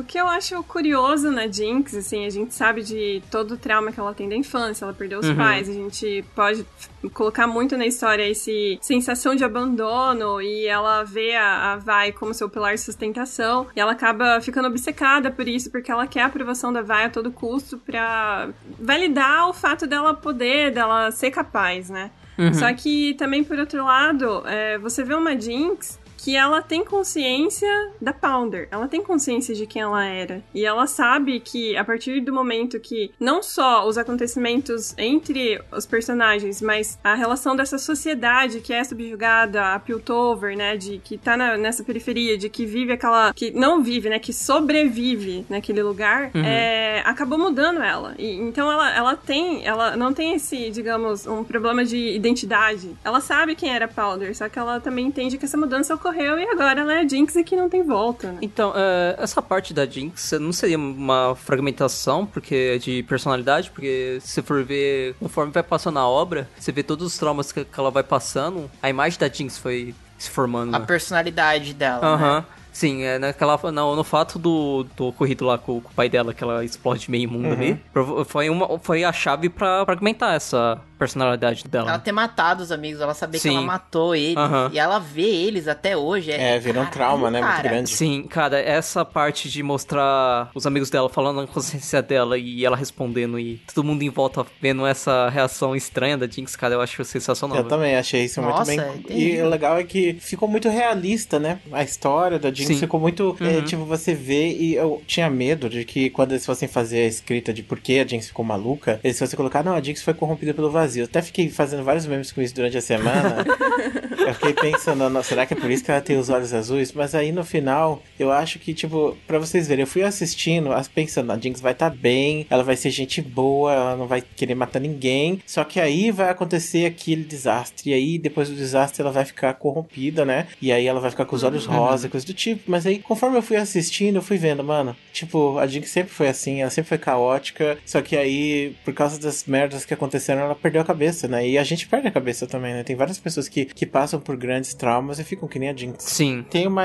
Eu acho interessante, né? Tipo assim, a gente tem muitas guerras que acontecem com os Estados Unidos, né? E tem Uhum. muitos veterina- veterinários, não, veteranos, né? Que voltam para os Estados Unidos e eles têm problemas, né? De, pra lidar com isso. Eles veem coisas igual a Jinx. Eles têm isso. É, é o famoso PTSD, né? No caso, é, é Síndrome de Estresse Pós-Traumático. E dependendo, dependendo da pessoa, ela pode ver coisas, ela pode enxergar, sabe? Ela pode ouvir, sabe? Ela pode sentir necessidade de fazer coisas, entendeu? Ela, por exemplo, você tá lá de boa e de repente você tá na guerra de novo, entendeu? E você pega uma arma e mata uma pessoa que tá do seu lado porque você achou que era um inimigo, mas na verdade era só um cara que tava com você, sabe? E teve um cara, né? Tem um filme, inclusive, sobre ele, que é o Sniper Americano, né? E esse cara, ele voltou pros Estados Unidos e ele, depois da guerra, ele começou a trabalhar com veteranos, né? Rehab. Tipo, pegar os caras traumatizados e tentar lidar com eles para eles terem uma vida normal de novo. Porque é aquilo, mano. Quando, Sim. tipo, a Olimpíada Paraolímpica, por exemplo, as pessoas vão para Eles criaram essa Olimpíada porque quando terminou a Segunda Guerra, tipo, tinha tanta gente que tinha se tornado, né, paraplégico, alguma coisa assim, tinha, tipo, sei lá, perdido o braço, perna, que eles começaram a, tipo, pegar essas pessoas e colocá-las pra fazer esporte, sabe? E no caso do sniper americano, ele foi morto por um desses caras aí que tinha, teve surto e matou ele.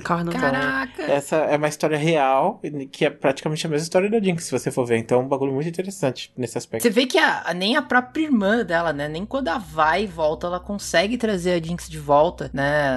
Não tem como, parece que, que é- as vozes da cabeça da Jinx são muito mais fortes até mesmo do que o, com o relacionamento que ela tem com a vai. É, é sinistro. Mas é um trauma muito pesado, né? Pô, já tava começando Sim. ruim, né? Nos três, eu, cara, os três primeiros episódios, tipo, me compraram demais pra essa série. Porque foi, tipo, muito bonita a, a, tipo, o caminho até chegar ao terceiro episódio, aquele clímax, né? Aham. Pra mim, É cirúrgico. o terceiro e o sétimo episódio foram os melhores episódios da série, mas, putz, Sim. o terceiro episódio partiu muitos corações, viu? E é legal você ver o desenvolvimento da Jinx, porque você vê que ela já tá em xeque ali, né? Ela já tá numa situação de fragilidade, onde os Sim, caras. verdade. Tipo, primeiro ela perdeu a família dela por causa dos defensores, e ela viu isso acontecer. Depois, né, ela toda reprimida, aí ela só tem a vai praticamente. Ela vive naquela situação onde os caras descem pra bater nela, pra bater nos amigos dela, pra tratar ela mal, pra tratar os amigos mal. Então ela vive Uhum. nessa violência, ela vive nessa situação de fragilidade. E aí ela quer ajudar o pai dela e ela vai acabar matando o pai dela e os amigos dela nisso, sabe? As únicas pessoas que é importantes pra ela, a família dela. Ela matou a família dela, cara, naquilo. E tipo, caraca, mano, pesadíssimo. Não tem, não tem como não quebrar. Pensa que é uma, é uma criança de 8 anos que É. fez isso, sabe? Tipo, Pois o é. impacto tem isso. Tentando ajudar, né, segundo ela. E é isso que, que também tem esse, digamos, esse paralelo é, da Jinx com a Vai e o Vander e o Silco, porque Uhum. igual o Pedro comentou ali que chegou a partir de um ponto que nem a Vai conseguiu trazer a Pounder de volta e ela realmente abraçou a Jinx e continuou sendo a Jinx. Mas também a gente vê isso no Silco e no Vander, porque os dois ali tinham amizade, eles queriam essa emancipação de Zaun, eles estavam lutando pra isso, só que chegou um ponto que o Silco perdeu totalmente a, digamos, a, a, a compostura, né? É, ele, ele queria continuar aquela guerra que só estava sendo prejudicial, prejudicial pra Zaun, porque eles estavam sendo massacrados. É. E aí o Vander tenta colocar um pouco de razão na cabeça dele, onde eles têm aquele conflito que quase um mata o outro, Aham. e ele acha que ele foi traído e a partir dali é o ponto de ruptura dele. E aí depois, até quando ele se encontra de novo, ele fala, antes, é, eu, eu não concordava com você, mas eu te respeitava, mas agora que eu vi que você tentou novamente fazer esse acordo com os defensores, agora nem isso mais, entendeu? Então eu vejo que é, é muito isso da parte da Jinx também. É, teve o primeiro encontro dela quando ela acende ali aquele, aquele sinalizador, sabe? Que a Vai vai ao encontro dela e ela fala, caramba, ela Uhum. veio mesmo. Ali poderia tentar ser esse ponto de reconciliação. Mas quando tiraram a Vai dela de novo, é, todo esse trauma que não foi tratado voltou à tona e ali foi o grande ponto de ruptura. Ela falou, não, agora não tem mais volta, entende? Eu fiquei triste de ver, tipo, eu acho que teve muitas analogias. Muita gente falou, ah, é o Swain que aparece aí, porque tinha os corvos. Conta dos corvos. Mas eu acho é, que. por um momento eu mas pensei acho isso. que a referência foi mais a morte, sabe? Porque os corvos estão muito ligados à morte. Então, tudo que a Vai. A Vai não, tudo que a Jinx toca morre, sabe? De alguma forma. Então, tudo que ela se envolve acaba morrendo. E é isso que ela traz. Ela traz mortes pras pessoas, sabe? Que é, é Jinx, né? O nome Jinx referencia justamente isso. Mal, mal agouro, azar. Mal agouro, maldição. Isso aí. Tem um terceiro personagem aí que tem um, um- que também teve perdas, igual o, o Vander, o Silco, a Vai e a Jinx, mas ele tomou um caminho diferente e eu achei sensacional, que é o Echo. Nossa, a história que do. Echo Que história é, foda, né, velho? Foi muito Verdade. foda e, e é como se a Vai escolhe um caminho, né? A Jinx escolhe um caminho mais é, dark e tudo mais. E o Echo, eu acho que ele fica no meio. Ele fala, cara, se é pra gente viver aqui nesse lugar, aqui, se é as lanes e tudo mais, eu vou tornar isso aqui, vou me tornar um líder pra essas pessoas para que elas não passem mais por isso. E que líder foda o Echo se torna, né? A gente. Uhum, O A chefinho. gente. O chefinho vira o chefão. Exatamente. Exato. Cara, podia ter uma skin dele vagalume, inclusive, no LoL, né? Pelo Ah, amor eu de queria- Deus, é tão legal, queria mesmo. cara. Eu queria a skin legal. do Victor também. Eu não sei porque eles não Pois é. fizeram. Sem verdade, as né? armaduras. Mas, é, daí, igual o Pedro tá falando, você vê que, teoricamente, Jinx e, e Echo, eles partem do mesmo princípio, ó, digamos, não são exatamente os mesmos traumas, mas o Echo também perde o Benzo, que era a figura paterna dele ali, etc. E um usa isso como motivação pra melhorar e pra tentar trazer uma condição melhor de vida às pessoas ao redor dele. e a Safe outra haven, né? simplesmente usa isso pra se vingar e matar o máximo de pessoas Cada um possível. escolheu uma forma de lidar com o problema, né? É. E o pior é que nenhum desses fatos ficou meio que forçado, sabe? Sei lá, por exemplo, ah, aconteceu alguma coisa e os caras forçam pro personagem ficar desse jeito, sabe? Foi bem fluido, assim, ó. Eu amei a construção de cada personagem, inclusive dos personagens que a gente não esperava, tipo o Victor, né? Que também foi Sim. legal pra caramba. Aham. Excelente. O, o Singed mesmo lá dentro da, daquela caverna dele falando que ele é solitário. Tem até a referência lá da mini lenda lá, que é a lagartixa lá que ele É, a Pix, a Pix não, a Rio. Uhum. E ele, ele também se tornou um personagem interessante, né? Parece que ele tem uma, uma, uma dor, uma mágoa, e ele tá ali solitário, vivendo ali no. no quase um, um- uma, uma caverna, um esgoto, não sei o que é aquilo. Um refúgio.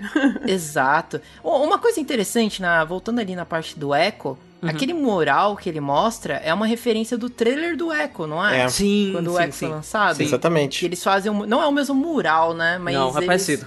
Fizeram essa referência, né? Pra, pra trazer, pô, é o mesmo lugar, e, tem esses murais. E no, acho que no, na cinematic do Echo já apareceu a garota de cabelo vermelho e azul e a comunidade ficou louca, né? Falou, será que aquilo lá é a Havaia Jinx? Agora sabemos que é, né? Aí você confirmou. Não, mas o, o auge é, é o sétimo episódio, né? Que é quando eles se enfrentam na ponte. Jinx e Puta, é Echo. isso aí. Isso Nossa, aí. Nossa, isso é que muito cena foda. foda. Eu sei que tem um monte de fanservice ali em relação ao ult do Echo, mas, cara, na hora que o, o relógio ele começa a dar os tiques no compasso da música e ele tem toda Baby aquela... Driver. É, o vislumbre ali de quando eles brincavam quando criança e ela acerta, acerta ele. E aí depois é como se ele voltasse no tempo e aí ele já sabe exatamente o que ele precisa fazer pra não ser acertado. Puta, É. muito foda, cara. Meu Deus do céu, velho. Cara, e o, demais. o- a parte legal também, eu, eu gostei da, da mesclagem que ele fez da- do Echo e a da Jinx atualmente com o Echo da Jinx do- é, no passado, da infância, sabe? Como se Sim. fosse aquilo fosse uma brincadeira de polícia ladrão. Exato. Então, E, e também a brincadeira, a referência ali de que o Echo, por ser um. tá na role de assassino, ele expurga a Jinx, né? Que é uma ADC. Não tem, né, mano? Ele sola ela facilmente. Eu achei muito cara. brutal essa cena e gostei muito de ver aquilo, mano, sério. Porque eu pensei, ah, ele vai dar um soquinho na Jinx. Não, o cara cai e começa a espancar, esmurrar a Jinx assim, sem dó. Aí o Nossa, cara. muito louco. Na hora que ele sai daquela névoa, daquela Aham. fumaça entre a Caitlyn e a Vi, putz, cara, que personagem legal, cara. Interessante a conexão que fizeram com ele no final, com o Heimer. Depois que, que o Heimer é, é tirado ali do conselho, que eu quase chorei ali, mano, na hora que, que os bigodinhos dele dá aquela murchada, tipo... A sobrancelhinha, assim, né? Toda torta. E mais uma vez o Heimer encontra um aluno, né, cara? Olha que interessante ali na, na num lugar ainda mais um lugar que o Heimer fechou os olhos dele, né? Porque eu vi muita gente aí defendendo o Heimer, gostando muito do personagem, mas galera, tem que lembrar também que o Heimer é uma das pessoas que fechou os olhos pra Zal. É.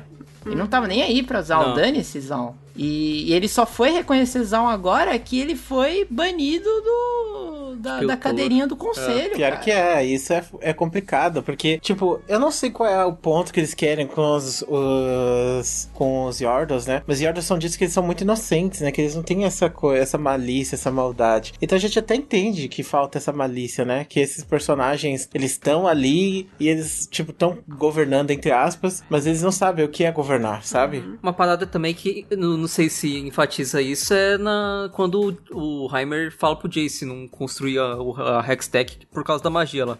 Ele fala que é um problema, só que ele não explica pra galera qual é o problema disso, sabe? É. Ele fala, não, só, esse só não faz isso porque é ruim que vai acontecer alguma coisa. Tipo, o hashtag com certeza melhoraria a condição de vida do Victor, que tá morrendo. E pro Aham. Heimer, ele, mesmo assim, ele, ele é contra a parada. E ele ainda, é, quando vai ali meio que consolar o Victor, ele fala: Meus alunos mais brilhantes são assim, né? Eles queimam muito rápido. Cara, não é muito reconfortante ouvir isso quando você tá na beira da morte, tá Com ligado? certeza, com certeza. Caralho! Mas é o que o Dark falou, é a inocência do Yordle, talvez. Não é o personagem que seja evil, não, longe disso, né? É- parece mais uma inocência dele. Eu acho é, legal também essa questão de a gente termina a série com, digamos, a queda, ou que seria o início da queda de Piltover, com a ult da, da Jinx ali no conselho, enquanto ao mesmo tempo o Heimer desceu pra Zal e ele tá enxergando ali a árvore da vida, ele tá enxergando que tem várias pérolas no meio daquele lugar que ele se achava esquecido, que ele achava que, né, tava esmo ali. Então, talvez é, esse contraponto, sabe, da, de, de quem sempre tava governando e agora vai ter a queda daqueles que sempre foram subjugados e que podem ter ascensão, Uhum. com essa ajuda, né, essa troca mútua entre os personagens, tanto do lado alto quanto do lado baixo. Uhum. Eu gosto até da parte que o, o Heimer analisa ali o skate do Echo. É. Ele fala assim: ah, por que, que você escolheu as lãs desse jeito? Tá meio errado. Aí O Echo, não, tá errado não. Aqui o ar é mais rarefeito tudo mais, só funciona desse jeito. E mostra que o Heimer, com 300 anos de idade, ele ainda tem o que aprender. Olha Sim. que interessante. Eu achei muito bonita aquela frase do Echo, sabe? Que ele chega e fala: Você não é só dar as coisas para as pessoas sobreviverem, né? Que eu acho que era a visão do Heimer. é, Mas é você Aham. dar algo para que eles possam viver, sabe? Nossa, Sim! cara, essa frase me quebrou de um jeito que eu, eu chorei nessa parte. É por cara. isso que eu, eu quero ver mais do Echo, cara. Ainda bem que ele não tava ali na ult da Jinx, hein? Ele, ele, ele, ele poderia lutar. É, ele poderia. Ele, na, na lore dele, ele que. Ele rouba, né? O, o negócio que. O dispositivo que faz ele viajar no tempo. Ele não constrói aquilo, né? Eu não me lembro bem. Eu acho que ele rouba. Acho que ele constrói, na verdade. Ele chega a construir isso. Ele também é um cara muito genial, o Harry. Ah, sim. E ele vai construir Todos isso. eles são, né? É. Aham. Inclusive, né, é interessante, é que todos os personagens de Zack todos são cientistas, de certa forma. A Jinx é uma Exato, é cientista. Jinx. Aham. Hum, Quando eles pegam a bomba e daí o Jace fala, nossa, eu quase morri pra tentar desarmar isso daqui. Ele é assim, mais rústico, mas ele tem uma engenhosidade que é impressionante. Que era aquelas bombas lá que ela fazia, né? Uma coisa que eu achei muito Exatamente. Bonita, né? Eu vi hoje, inclusive, isso. Que, tipo assim, das armas da Jinx, né? Ela tem aquela arma dela lá que é o Fishbones, né? É, o Fishbones. Fishbones. Foguete, eu né? vi isso no Twitter, achei, nossa, caraca. Ela foi feita em homenagem ao Silco, né? Porque tem o tubarão, né? Que é o bicho que o Silco gosta, daqueles monstros lá do fundo do mar, sabe? e Uhum, é. no olho de um deles lá tem uma coisa ferida nele, como homenagem ao olho do Silco. Caramba, velho. É isso. Nossa, ele é sad pra caramba, mano. Muito fios, né? Triste pra caramba. Mas eu fiquei meio assim, né, com, com a relação entre o Silco e a Jinx. Parece. Eu não sei, ficou meio dúbio no final. Tudo bem que o Silco fala eu nunca teria te entre- entregado por, por qualquer coisa nesse mundo, que não sei o quê. E. Não sei, fica aquela intenção de que o Silco sempre usou a Jinx. E, ou ele tinha um- uma, uma visão da Jinx que era quase como um, um egocentrismo dele, dele ver ele nela, sabe? E que ela poderia se tornar melhor, assim como ele se tornou melhor, né? Então, não sei. Não, não consegui ver, assim, uma situação mais de paternidade dele com a Jinx. Eu Talvez porque concordo. eu seja um cara desconfiado. Eu concordo com você, eu também fiquei com esse, esse fio. Tipo, assisti e fiquei pensando, será que ele tá querendo usar a Jinx como uma arma ou será que ele realmente gosta da Jinx? Porque, tipo, ele, eu acho que a grande dúvida foi assim, mano, agora pronto, é só entregar a Jinx e eu vou ter o meu sonho. Tipo, o que eu sempre quis, que é ter a nação de Zaun, e a única coisa que eu preciso fazer é trair a única pessoa com quem eu me importo aqui. Sim.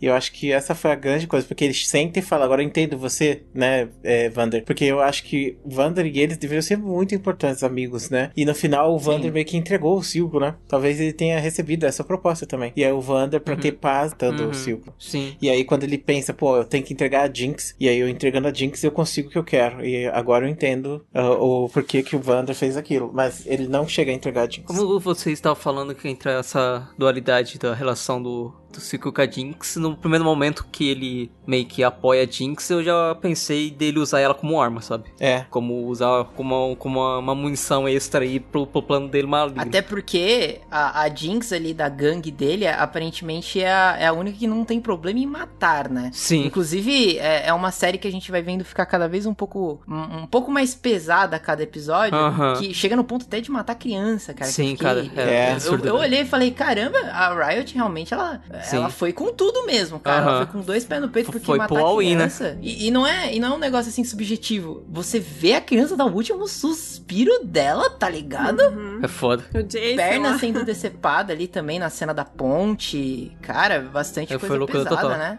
Ah, mas assim, sobre a relação dos dois, eu tive mais uma visão de que, como eu falei, né, eu, eu interpretei mais por esse lado do, da sensação de abandono, então eu- Uhum. o que eu entendi foi que o Silco via nela aquilo que o Vander representava pra ele, e por ela ser a filha do Vander, meio que ele criou esse laço com ela pra suprir a, a falta que ele tinha de alguém ali pra poder apoiar ele e pra Uhum. tomar o lugar do Vander, entendeu? Então, Uhum. é mesmo, é meio como se fosse assim, é, você é o último resquício que eu tenho do Vander na minha vida. E Uhum. querendo ou não, eles eram muito amigos, eles eram muito próximos. é, o, o Vander teve aquele fim. Porque se, se o Silco não matasse ele, o Vander ia matar o Silco, né? Porque chegou numa situação Verdade. extrema. Só que eu acredito que essa relação dos dois, por ser de tanto tempo, eu acho que é, é mais isso. Ele via na Jinx uma forma de suprir é, esse laço que ele tinha com o Vander. E aí, por isso que no final ele não consegue entregar ela. Porque Concordo. é meio que ele virar e falar pro Vander assim: tá vendo? Você teve coragem de me entregar, mas eu nunca te entregaria. Olha, a interpretação foda. Bem legal. Realmente. Só pra concluir,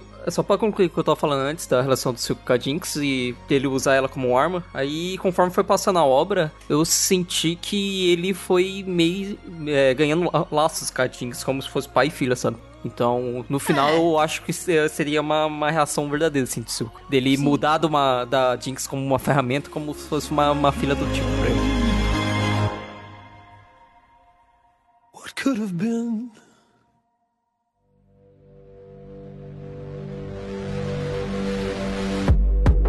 Who told you?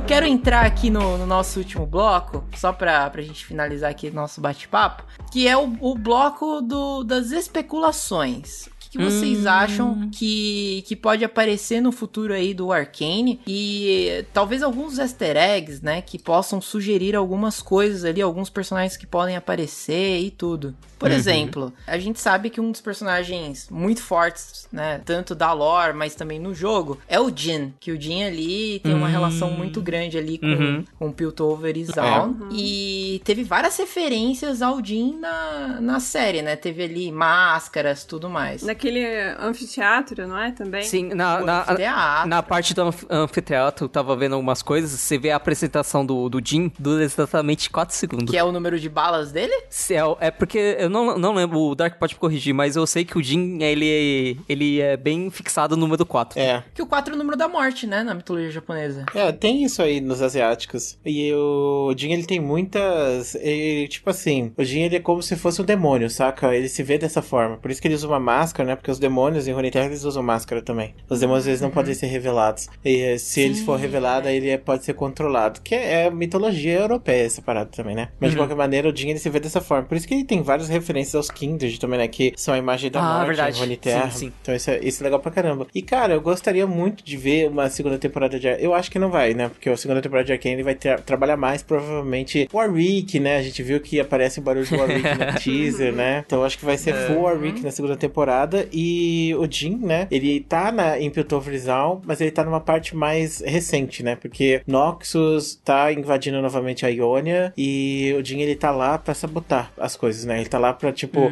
quebrar as pernas dos clãs de, de, de, de Piltover, né? Que estão vendendo arma pros Noxianos. Só que é aquilo, né? A Camille, né? Que é tipo. é- Ela é tipo o Bop lá, né? De, de Piltover Zaun. E aí a Sim. Camille tá lá, né? Pô, como assim? Você não vai estragar meus bagulhos, não, meu irmão. Aí a Camille vai lá e arruma uma treta com o Jin, né? E no final das contas, o Jin ganha essa treta, né? Ali no. Ganha. Tem no clipe, né? Awaken, onde a Camille e Sim, o Jin lutam. nossa, é muito bom. E aí depois o Jin pega e ganha da Camille Sim. depois daquilo. E aí fica por isso mesmo, né? Depois o Jin, É. ele é capturado pelo Zed, ele vai lá pra Piltover com o Shen. Nossa, muito boa, mano. Essa daí é uma das minhas histórias favoritas também. Gostaria muito que contasse uma, sei lá, uma série sobre isso. Não sei se vocês perceberam na cinemática do, da, da Camille contra o Jin, o Jin só dispara três vezes e quando a, a Camille tá avançando ele, ele abaixa e coloca a arma nas costas, ele tá na- na- no quarto tiro. É. Tiro da morte, Sim. tiro da destruição.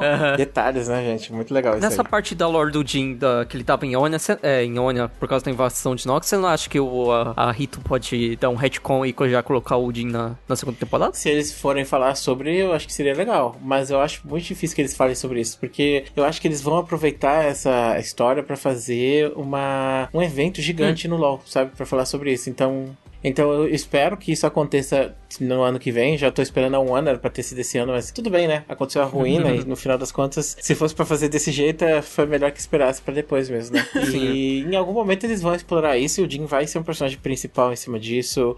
É, todos os personagens que a gente conhece, Ione, até mesmo a Lilia, né? Vai ser uma Ah, personagem Ione. importante nisso. Olha o Moniá Simonione, ó. Nossa, Yone, Yone é o que eu quero da minha vida. É, tem que botar, né? Embora que agora a gente já sabe um pouco, né, sobre o que, que vai acontecer com a Ari e com o Yasuo, né? Por causa do final do Rei Destruído. Mas seria legal que esses dois personagens voltassem pra esse evento de alguma Sim. forma. É, teve referência também, quando a gente fala do, do Singed, a gente sabe, né? O cara tá ligado ao Warwick e também tá ligado ao Doutor Mundo. Então talvez uma segunda temporada do Doutor Mundo também apareça por ali, né? Eu pensei que ele fosse aparecer na primeira, pra falar a verdade. Eu também Eu- pensei. eu também cara. pensei. Na hora que começa a surgir os experimentos, e aí você vê que aquele cara que usa a primeira vez lá o, o remedinho, a droga maluca, ele começa a ficar bem. É, Aham. a, a mutação dele lembra muito Dr. Mundo, né? É. Então eu achei que poderia ter alguma ligação. Quando eu vi o Vander grande, mano, eu falei, é o Dr. Mundo. É o Dr. Mas Mundo, aí- é. Só- na hora que ele transformou, eu falei, é o todo mundo, só que depois eu pensei na lore e falei, "Hum, não faz muito sentido, mas tudo bem. É, exatamente. Mas eu pensei, eu acho que talvez eles não tenham lançado, sabe por quê? Porque eles iam dar rework no Dr. Mundo e deve ter Ah, tido. verdade, Deve verdade. ter tido aí, porque eles produziram Arcane junto com o rework, né? Tanto que Ah, o Wild é Rift lançou o mundo, o mundo que tá no Wild Rift é o mundo antigo. Nossa né? senhora. E também também, eu não sei se tem diferença, mas, por exemplo, a gente vê que as transformações do Warwick é feito com um líquido que é verde, e do mundo é a cintila mesmo, roxa. É, então, quer dizer que essa experiência aí do Singed, ela vai evoluir até chegar a esse protótipo aí que ele usa no Warwick, ou não tem nada a ver? Acho que como é algo muito novo ainda na loja, a gente não tem. É só especulação mesmo, pra gente saber. Mas se bem que é algo novo e velho, né? Porque esse negócio da cintila, a Riot disse que tá no Jornal da Justiça, né? Aí eu fui lá, baixei todos os Jornais da Justiça, li a Nossa parada e eu cheguei lá num ponto que fala sobre a cintila mesmo. Ela foi desenvolvida como uma arma, né? Só que aí no final das contas, eles acabam. É que nem o LSD, sabe? O LSD também foi desenvolvido como um negócio que era pra ser usado na guerra, né? Só que aí no final das contas as pessoas começaram a usar. É igual GPS, né? É, e de certa forma é uma arma, né? Tipo, você vê o Kimi o tanque turbo lá, né? Que é full sentido aquilo. É isso.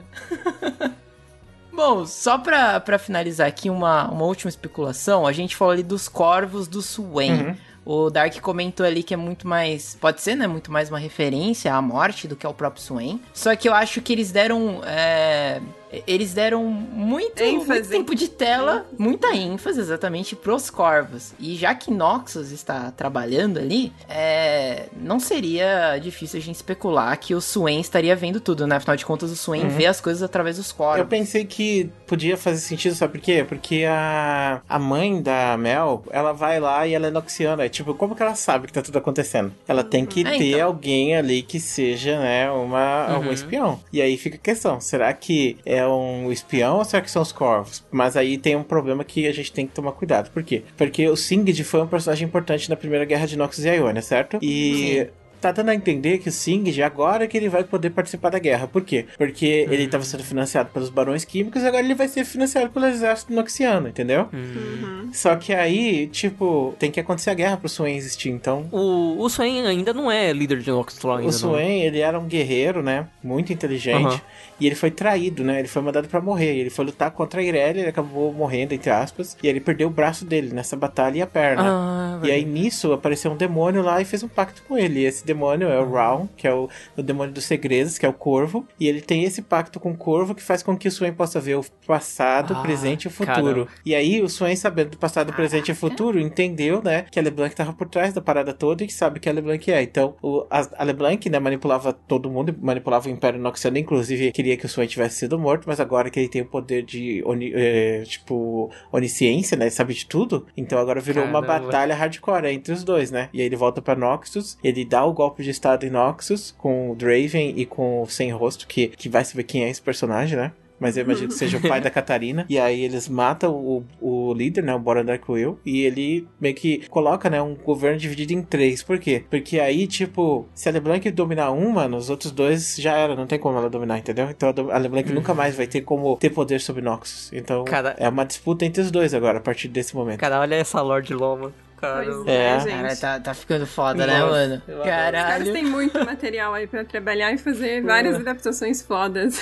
Mas Com vocês certeza. acham aí, em relação à, à adaptação em si, né? Ao estilo que foi a animação, vocês acham que eles vão procurar outros estúdios pra fazer, por exemplo, como fizeram com o... Star Wars Vision. Isso, Star Wars Vision ou não? Você acha que eles vão manter? Eu acho que eles vão manter, porque Também se acho. eles fizerem com uma outra identidade, vai quebrar muito o da. Não, não, eu não falo assim, ó, essa continuação direta, porque a gente viu ali no teaser que tem a voz da Jinx, da Kayla, vai, então provavelmente o 2 vai ser ainda sobre elas, mas eu falo, quando for fazer de outra região de Ionia, Ionia, por exemplo. Bom, é, uma É. ideia, é uma ideia foda essa podia- eles poderiam usar igual o Visions, né? Um anime, um anime. Adaptação Um de anime, anime. Cara, A Riot Nossa. tem um estúdio de anime que trabalha com ela, né? Que fez o anime do Yasuo, inclusive, ano passado. Aham. nossa, aquele que foi E eu bom acho né? que eles vão manter a Fortiche. Eu acho que a Fortiche vai continuar trabalhando com a Riot. Tenho certeza que vai continuar. Então, eu acho que essa, esse, esse- essa parceria que a Riot tem com a Fortiche, né? É uma parceria Uhum. muito antiga, que foi desde o Guest Jinx, tipo.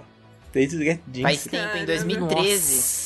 É. 2013. E a Riot tem desenvolvido outras coisas, animações com eles, né? E eu acho que Aham. Arcane vai, com certeza, vai estar na mão dessa, desse estúdio e dos writers que É. fizeram a primeira parte. Só que tem uma coisa, né? A Riot quer desenvolver agora, né? Meio que o universo cinematográfico da Riot. Então pode, pode ter certeza que a Riot vai pegar e vai fazer alguma coisa e vai desenvolver alguma coisa, tipo, em formato de anime, tipo Visions Uhum. mesmo, sabe? Ou até mesmo live action, né? Que eles querem fazer um live action agora de LoL. É, ia ficar legal o live action de de LoL, cara. Eu não, eu não sei, cara. Eu tenho minhas dúvidas. Não, eu confio. Olha, eu confio. depois de Arcane, mano, carta branca pra Riot fazer o que ela quiser. Exatamente, eu confio porque a Blizzard quase fez certo com Warcraft, quase, e Arcane já é um, um teste aí que, mano, se vocês seguirem na mesma linha... Uma, seria, a parte legal seria a, a Ionia com aquela animação das Guardiões Estilares, né? Ah, os Guardiões Verdade. Da Cinemática. Então, eles podiam contar outras histórias mesmo, como o próprio Uhum. Visions ou o Moarif, né? Que eles contam histórias diferentes, universos diferentes. E as skins têm universos próprios, então, cara. Nossa! Tem, cara, tem. É infinitas possibilidades. Como o Dark cara. falou, eles estão sentados em dinheiro. Eles só precisam É. tomar as decisões, eles não precisam fazer mais nada. Só. Eu reclamei da skin da Serafine, mas, pô, valeu aí. Skin da Serafine provavelmente pagou alguns episódios aí de Arcane. com certeza. Eu paguei muitos No- episódios de Arcane com muita skin, cara. No, no final, no final desse cast sai uma skin da Lux. né? com certeza.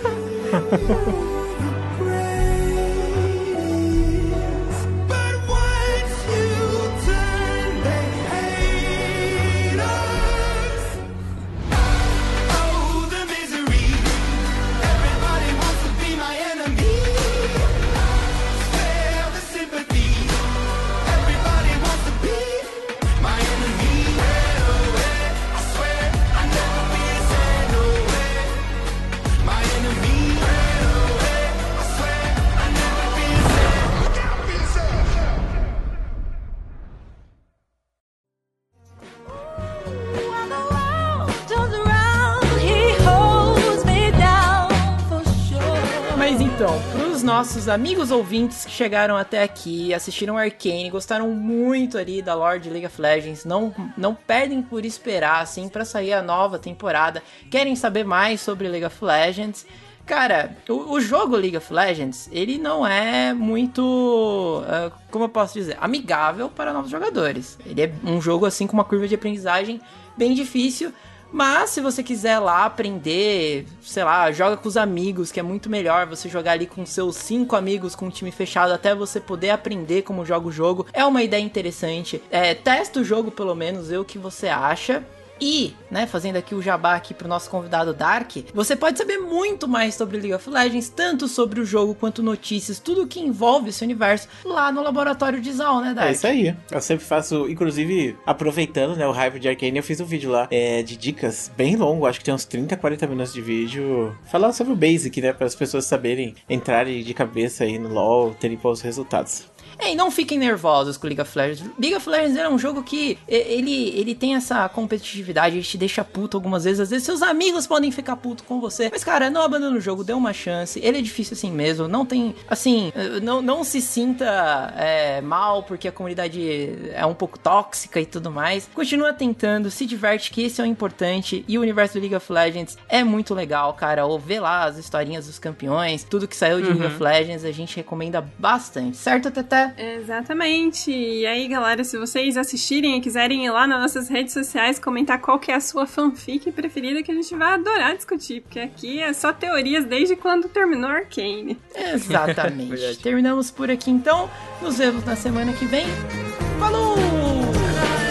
Abraço!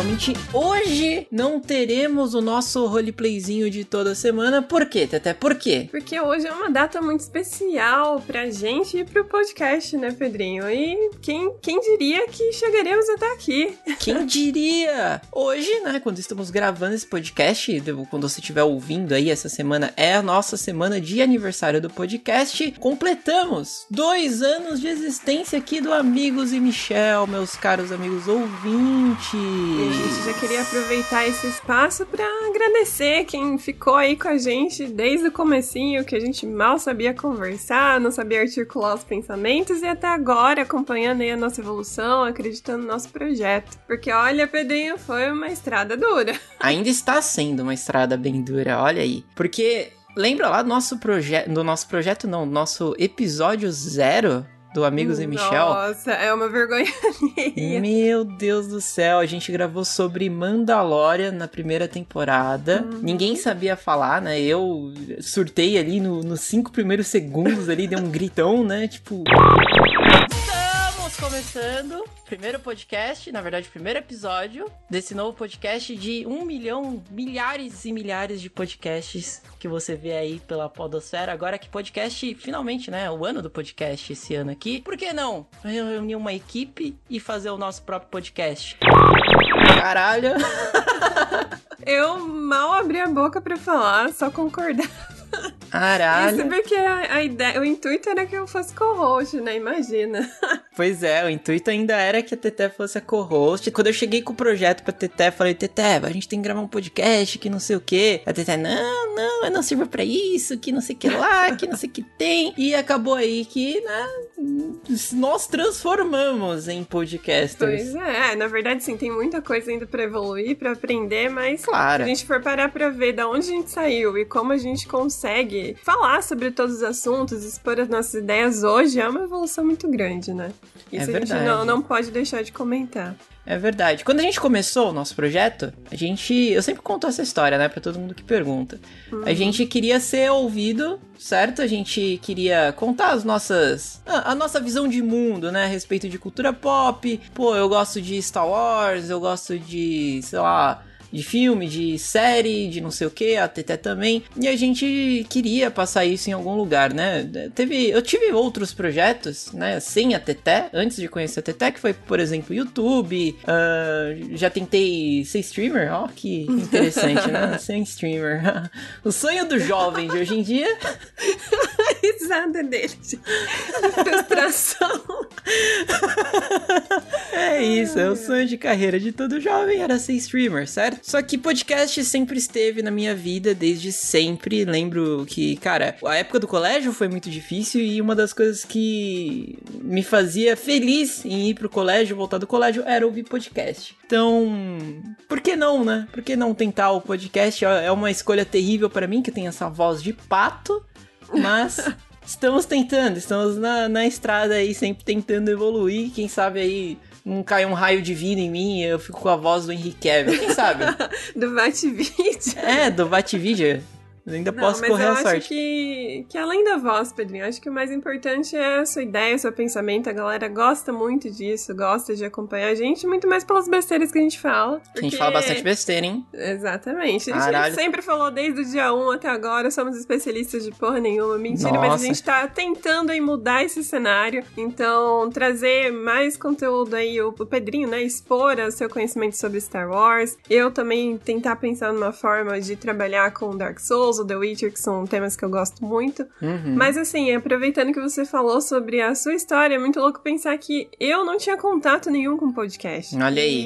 E Vergonha. realmente- Shame, né? E realmente foi depois que eu conheci o Pedro que ele me mostrou esse mundo e falou: Cara, já que você não gosta tanto de se expor e todo mundo que me conhece sabe, eu não tiro muita foto, não posto muito vídeo. Aí ele falou: Então usa sua voz, cara. Vamos, vamos levar esse projeto pra frente, vamos tentar. E eu me apaixonei por isso. Eu falei: Não, agora eu, eu finalmente encontrei uma forma de colocar minhas ideias, né? Expor elas aí no mundão sem que eu precise ficar aparecendo tanto que era algo que me incomodava. E deu muito certo. E a gente tá aí com esse projeto aí há dois anos já. Caramba. Errando bastante, acertando bastante. Mas acho que é isso, né? Nesses dois anos aconteceu de tudo, né? Aconteceu da gente replanejar a equipe, né? Uhum. Chamar outras pessoas, conhecer outras pessoas, parar. Teve a época do hiato do Amigos e Michel, que a gente quase desistiu do projeto, né? Eu não, não tava gostando da, da forma que o projeto tava, tava sendo encaminhado. Daí a gente falou, vamos dar uma pausa. Aí nesse último ano aí de 2000, no final de 2020, na verdade, a gente voltou com. A gente ficou o quê? Uns 3, 4 meses parado? Uhum. Quando a gente. É, quando a gente voltou, a gente passou um ano inteiro fazendo podcast. Então, esse ano de 2021, me orgulho em dizer que foi o ano que a gente não falhou em nenhuma semana. Nós nos propusemos a. Vai sair dia X toda semana. E a gente nunca furou o cronograma durante um ano inteiro, Teté. É, mesmo com, com todos os problemas, mesmo às vezes a gente, né, tendo assuntos pessoais pra resolver e tudo, Sim. a gente não desistiu, a gente traçou essa meta e a gente cumpriu. E é muito feliz, né, de ver que a gente chegou até aqui e conseguiu alcançar isso e mostra pra gente que a gente pode alcançar muito mais. Pois é, isso é muito incrível nesse último final de ano. Por conta, né, do- dos episódios que a gente fez de Harry Potter, por conta também do, do episódio do Batatinha Frita 1, 2, 3 lá do Uhum. Round 6, que, caramba, teve um, um feedback que a gente não imaginava, né, de, de número de ouvinte. Tudo bem que boa parte dos ouvintes que a gente tem, eles, ah, alguns ficam, né, outros acabam indo embora. Isso é normal com qualquer criador de conteúdo. Mas os que ficaram, né, a gente agradece muito por você ter acreditado aqui toda semana na gente. Acho que é sempre bom enfatizar isso. Segundo que, cara, continue aqui com a gente, porque ah, quando o Amigos Michel começou, né, voltando lá atrás em, em a gente queria ser ouvido, a gente nem pensou num nome direito pro podcast, né? O nosso planejamento inicial era completamente diferente do que se tornou hoje. Tanto é que o Michel, ele é um membro aí, pra quem tá mais antigo aí no podcast, quem acompanha desde os episódios anteriores,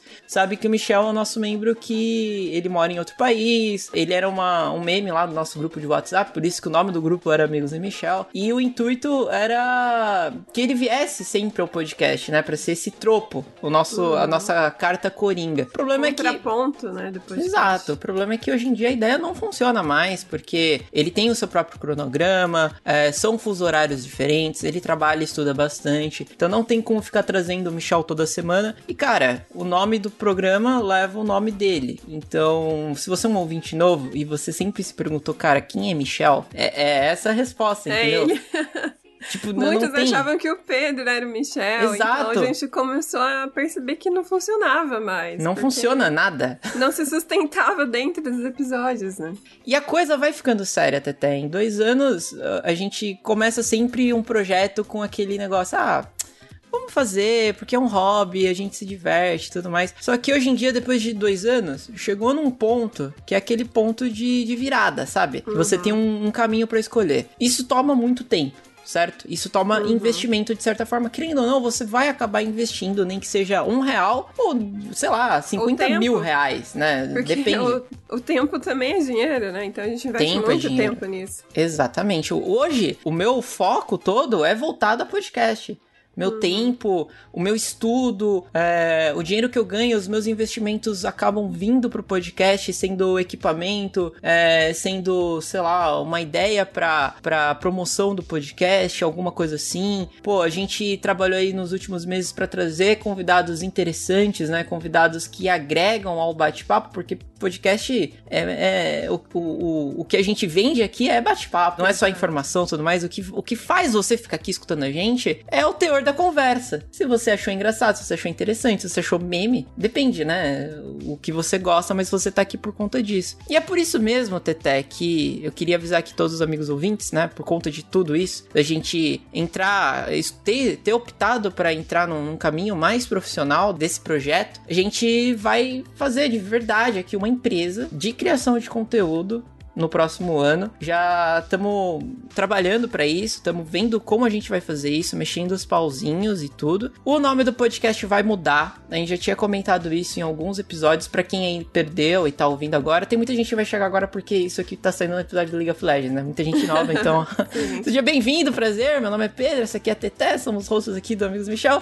O seguinte, a gente vai mudar o nosso nome por conta disso aí que a gente explicou. Amigos e Michel não funciona mais. Então, Amigos e Michel até pode virar um quadro, né, do nosso novo podcast, porque a gente pretende criar outros podcasts. Ou seja, não é um projeto só que a gente idealizou. Sabe esse roleplay que a gente faz toda, toda semana aqui nos e-mails, essa brincadeira? Cara, a gente gosta de fazer isso. É, já meio que se tornou um diferencial na parte de edição, na parte como a gente tá narrando uma historinha. É, isso vai se tornar algo à parte no nosso novo projeto. A empresa vai ter um nome, os podcasts vão ter ter outros nomes, vai ter uma nova roupagem. Ah, mas Pedro, pô, gosto tanto do Amigos Michel, vai mudar tudo, cara, por que, que eu ficaria aqui? Bom, vai mudar o nome. O teor das coisas que a gente faz hoje vai ser tipo a ponta do iceberg só, porque a gente pensou em muito mais conteúdo para trazer para vocês, então se você já gosta da gente, você só vai ganhar, entendeu? Você vai ter desde audiodramas até a historinha que a gente já conta aqui no e-mail, os papos que a gente bate aqui com o convidado, os papos que a gente bate aqui internamente, tudo isso vai estar tá agregado aqui. A única dúvida que eu tenho, que eu e a Stephanie ainda não decidimos, é se a gente vai criar outros feeds ou se a gente vai manter tudo aqui no feed que vocês já acompanham, né? Porque a gente sabe que, por mais que a gente crie outro feed, remanejar todo mundo aqui que já segue é,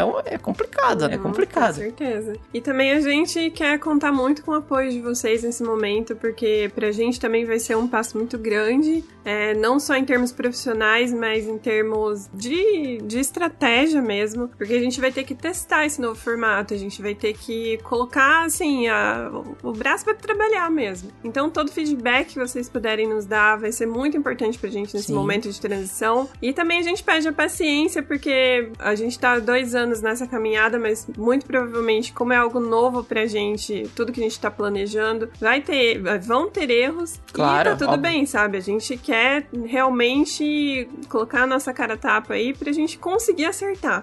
E também, assim, é, eu acho que vai ser muito fundamental a gente cada vez mais criar essa comunidade é, sobre o nosso, sobre essa nossa nova marca, sobre essa nossa roupagem nova. Então, a interação vai ser muito importante pra gente. os canais a gente vai acabar estabelecendo depois, como que a gente vai trabalhar com isso. Mas eu acho que, que nesse momento o que a gente pede, assim, de favor para vocês é isso: é essa interação, é esse feedback que vai ajudar muito a gente a amadurecer essa ideia e também acreditar nessa ideia, né? E Exato. colocar tudo para funcionar. Exato. Espero que vocês confiem na gente, continuem, continuem confiando, né? Vocês já confiam. Se você tá aqui toda semana, você. ou você é maluco, ou você tá completamente doido, ou você realmente confia no que a gente tá fazendo, apesar, né? Uma coisa que eu sempre comentei com a Teté. A gente faz o podcast, a gente grava toda semana e tudo mais, só que a, a, acaba que ficou muito saturado, né? Hoje em dia, podcast. Já, já era um pouco, né? Pelo menos na época que eu já escutava o Rapadura, o Jovem Nerd. É, é tudo um pouco parecido, porque acabou todo mundo se, se adaptando a, a um certo formato. Então é um formato que dá certo. Se o formato dá certo, a gente repete o formato. Então é claro que, que a gente tem uma semelhança de formato, de formato. Não tô falando que a gente é igual o Jovem Nerd, pelo amor de Deus, né? Senão a gente estaria full milionário. Mas a, a, a, o formato do nosso podcast, é, obviamente, é inspirado no Nerdcast. E lá atrás, obviamente, foi inspirado no, no 99 Vidas, no, no Rapadura, em outros podcasts que a gente é muito fã. Cara, hoje, aprendendo a editar melhor, aprendendo a falar melhor, a Teté também, né? É, ela sabe também editar o episódio, ela sabe também como se comportar durante o, as gravações. A gente já consegue pensar em estilos novos, a gente já consegue tentar é, arriscar mais, tentar viajar mais. O próprio o audiodrama que a gente fez lá atrás ensinou muita coisa pra gente. É, 15 minutos de audiodrama ou menos, mas já ensinou muita coisa pra gente. É isso aqui que a gente faz nos e-mails, né? Brincadeira que, que a gente fala, pô, a gente veio de outros universos e tudo mais. Eu sei que eu tô quebrando aqui a, a quarta parede, tá? Mas hoje sim, é necessário. Sim, gente, é, aquilo é uma brincadeira, não, não é real. Tipo, ou será que. Não, não sei.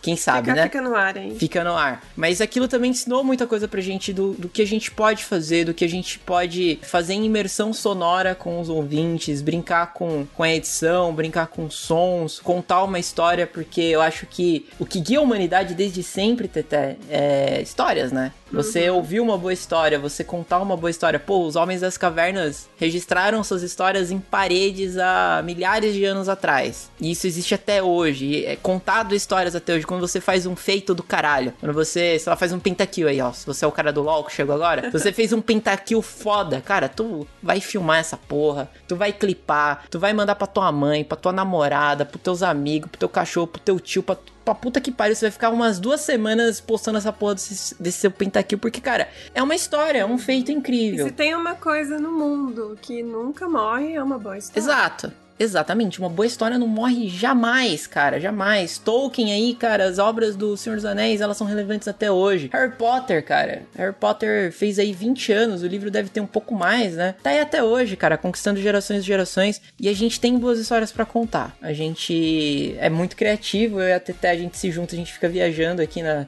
na nos roleplays, nas brincadeiras e tudo, então a gente tem coisa para contar para vocês. Isso vai sair em podcast. E é isso, cara. Dois anos do aniversário do Amigos Michel. E é o último aniversário do Amigos Michel. É, essa é a mensagem, na verdade. Esse é o último ano do Amigos Michel. Então, não fiquem tristes, tá? Não, não é uma, uma despedida pra gente, né, chorar, se emocionar. É aquele negócio, é o Gandalf o cinzento deixou de ser o Gandalf o cinzento e volta pra ser o Gandalf o branco.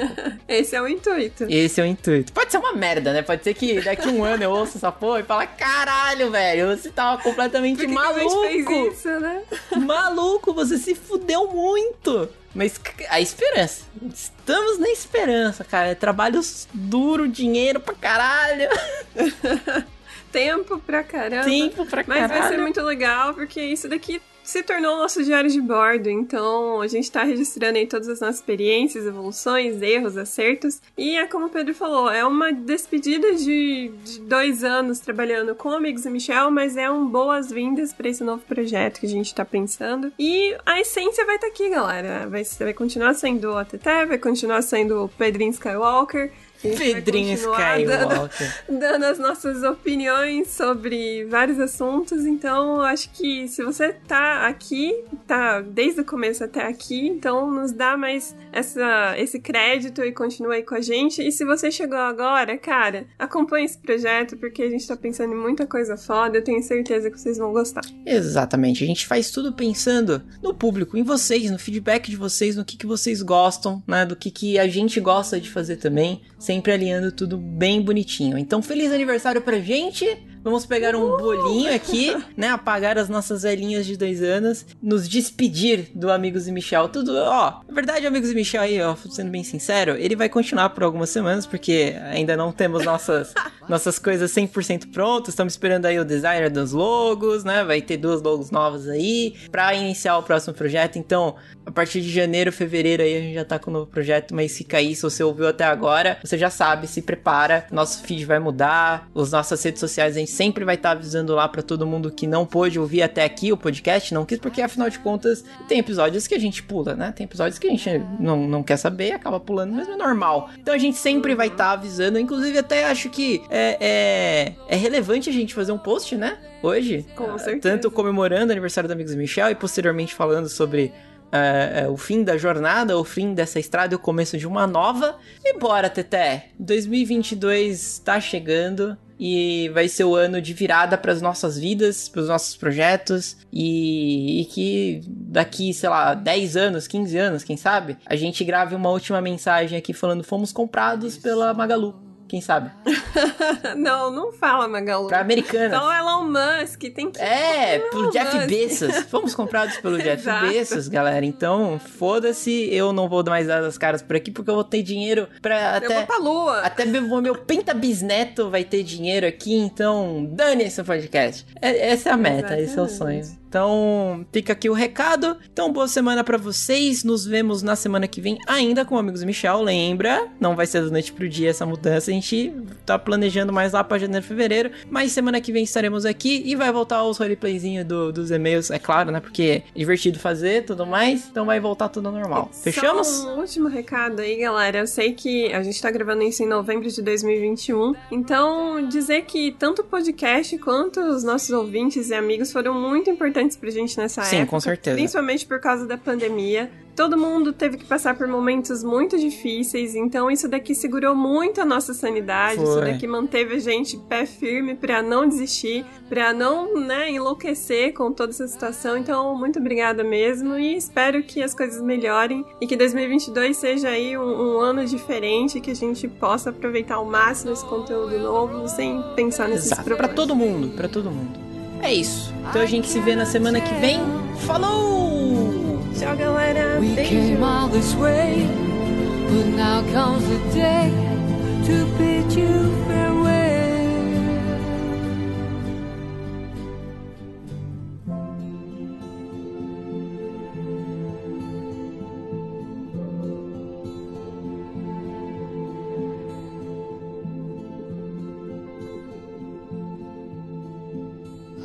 Bid you all a very fond farewell.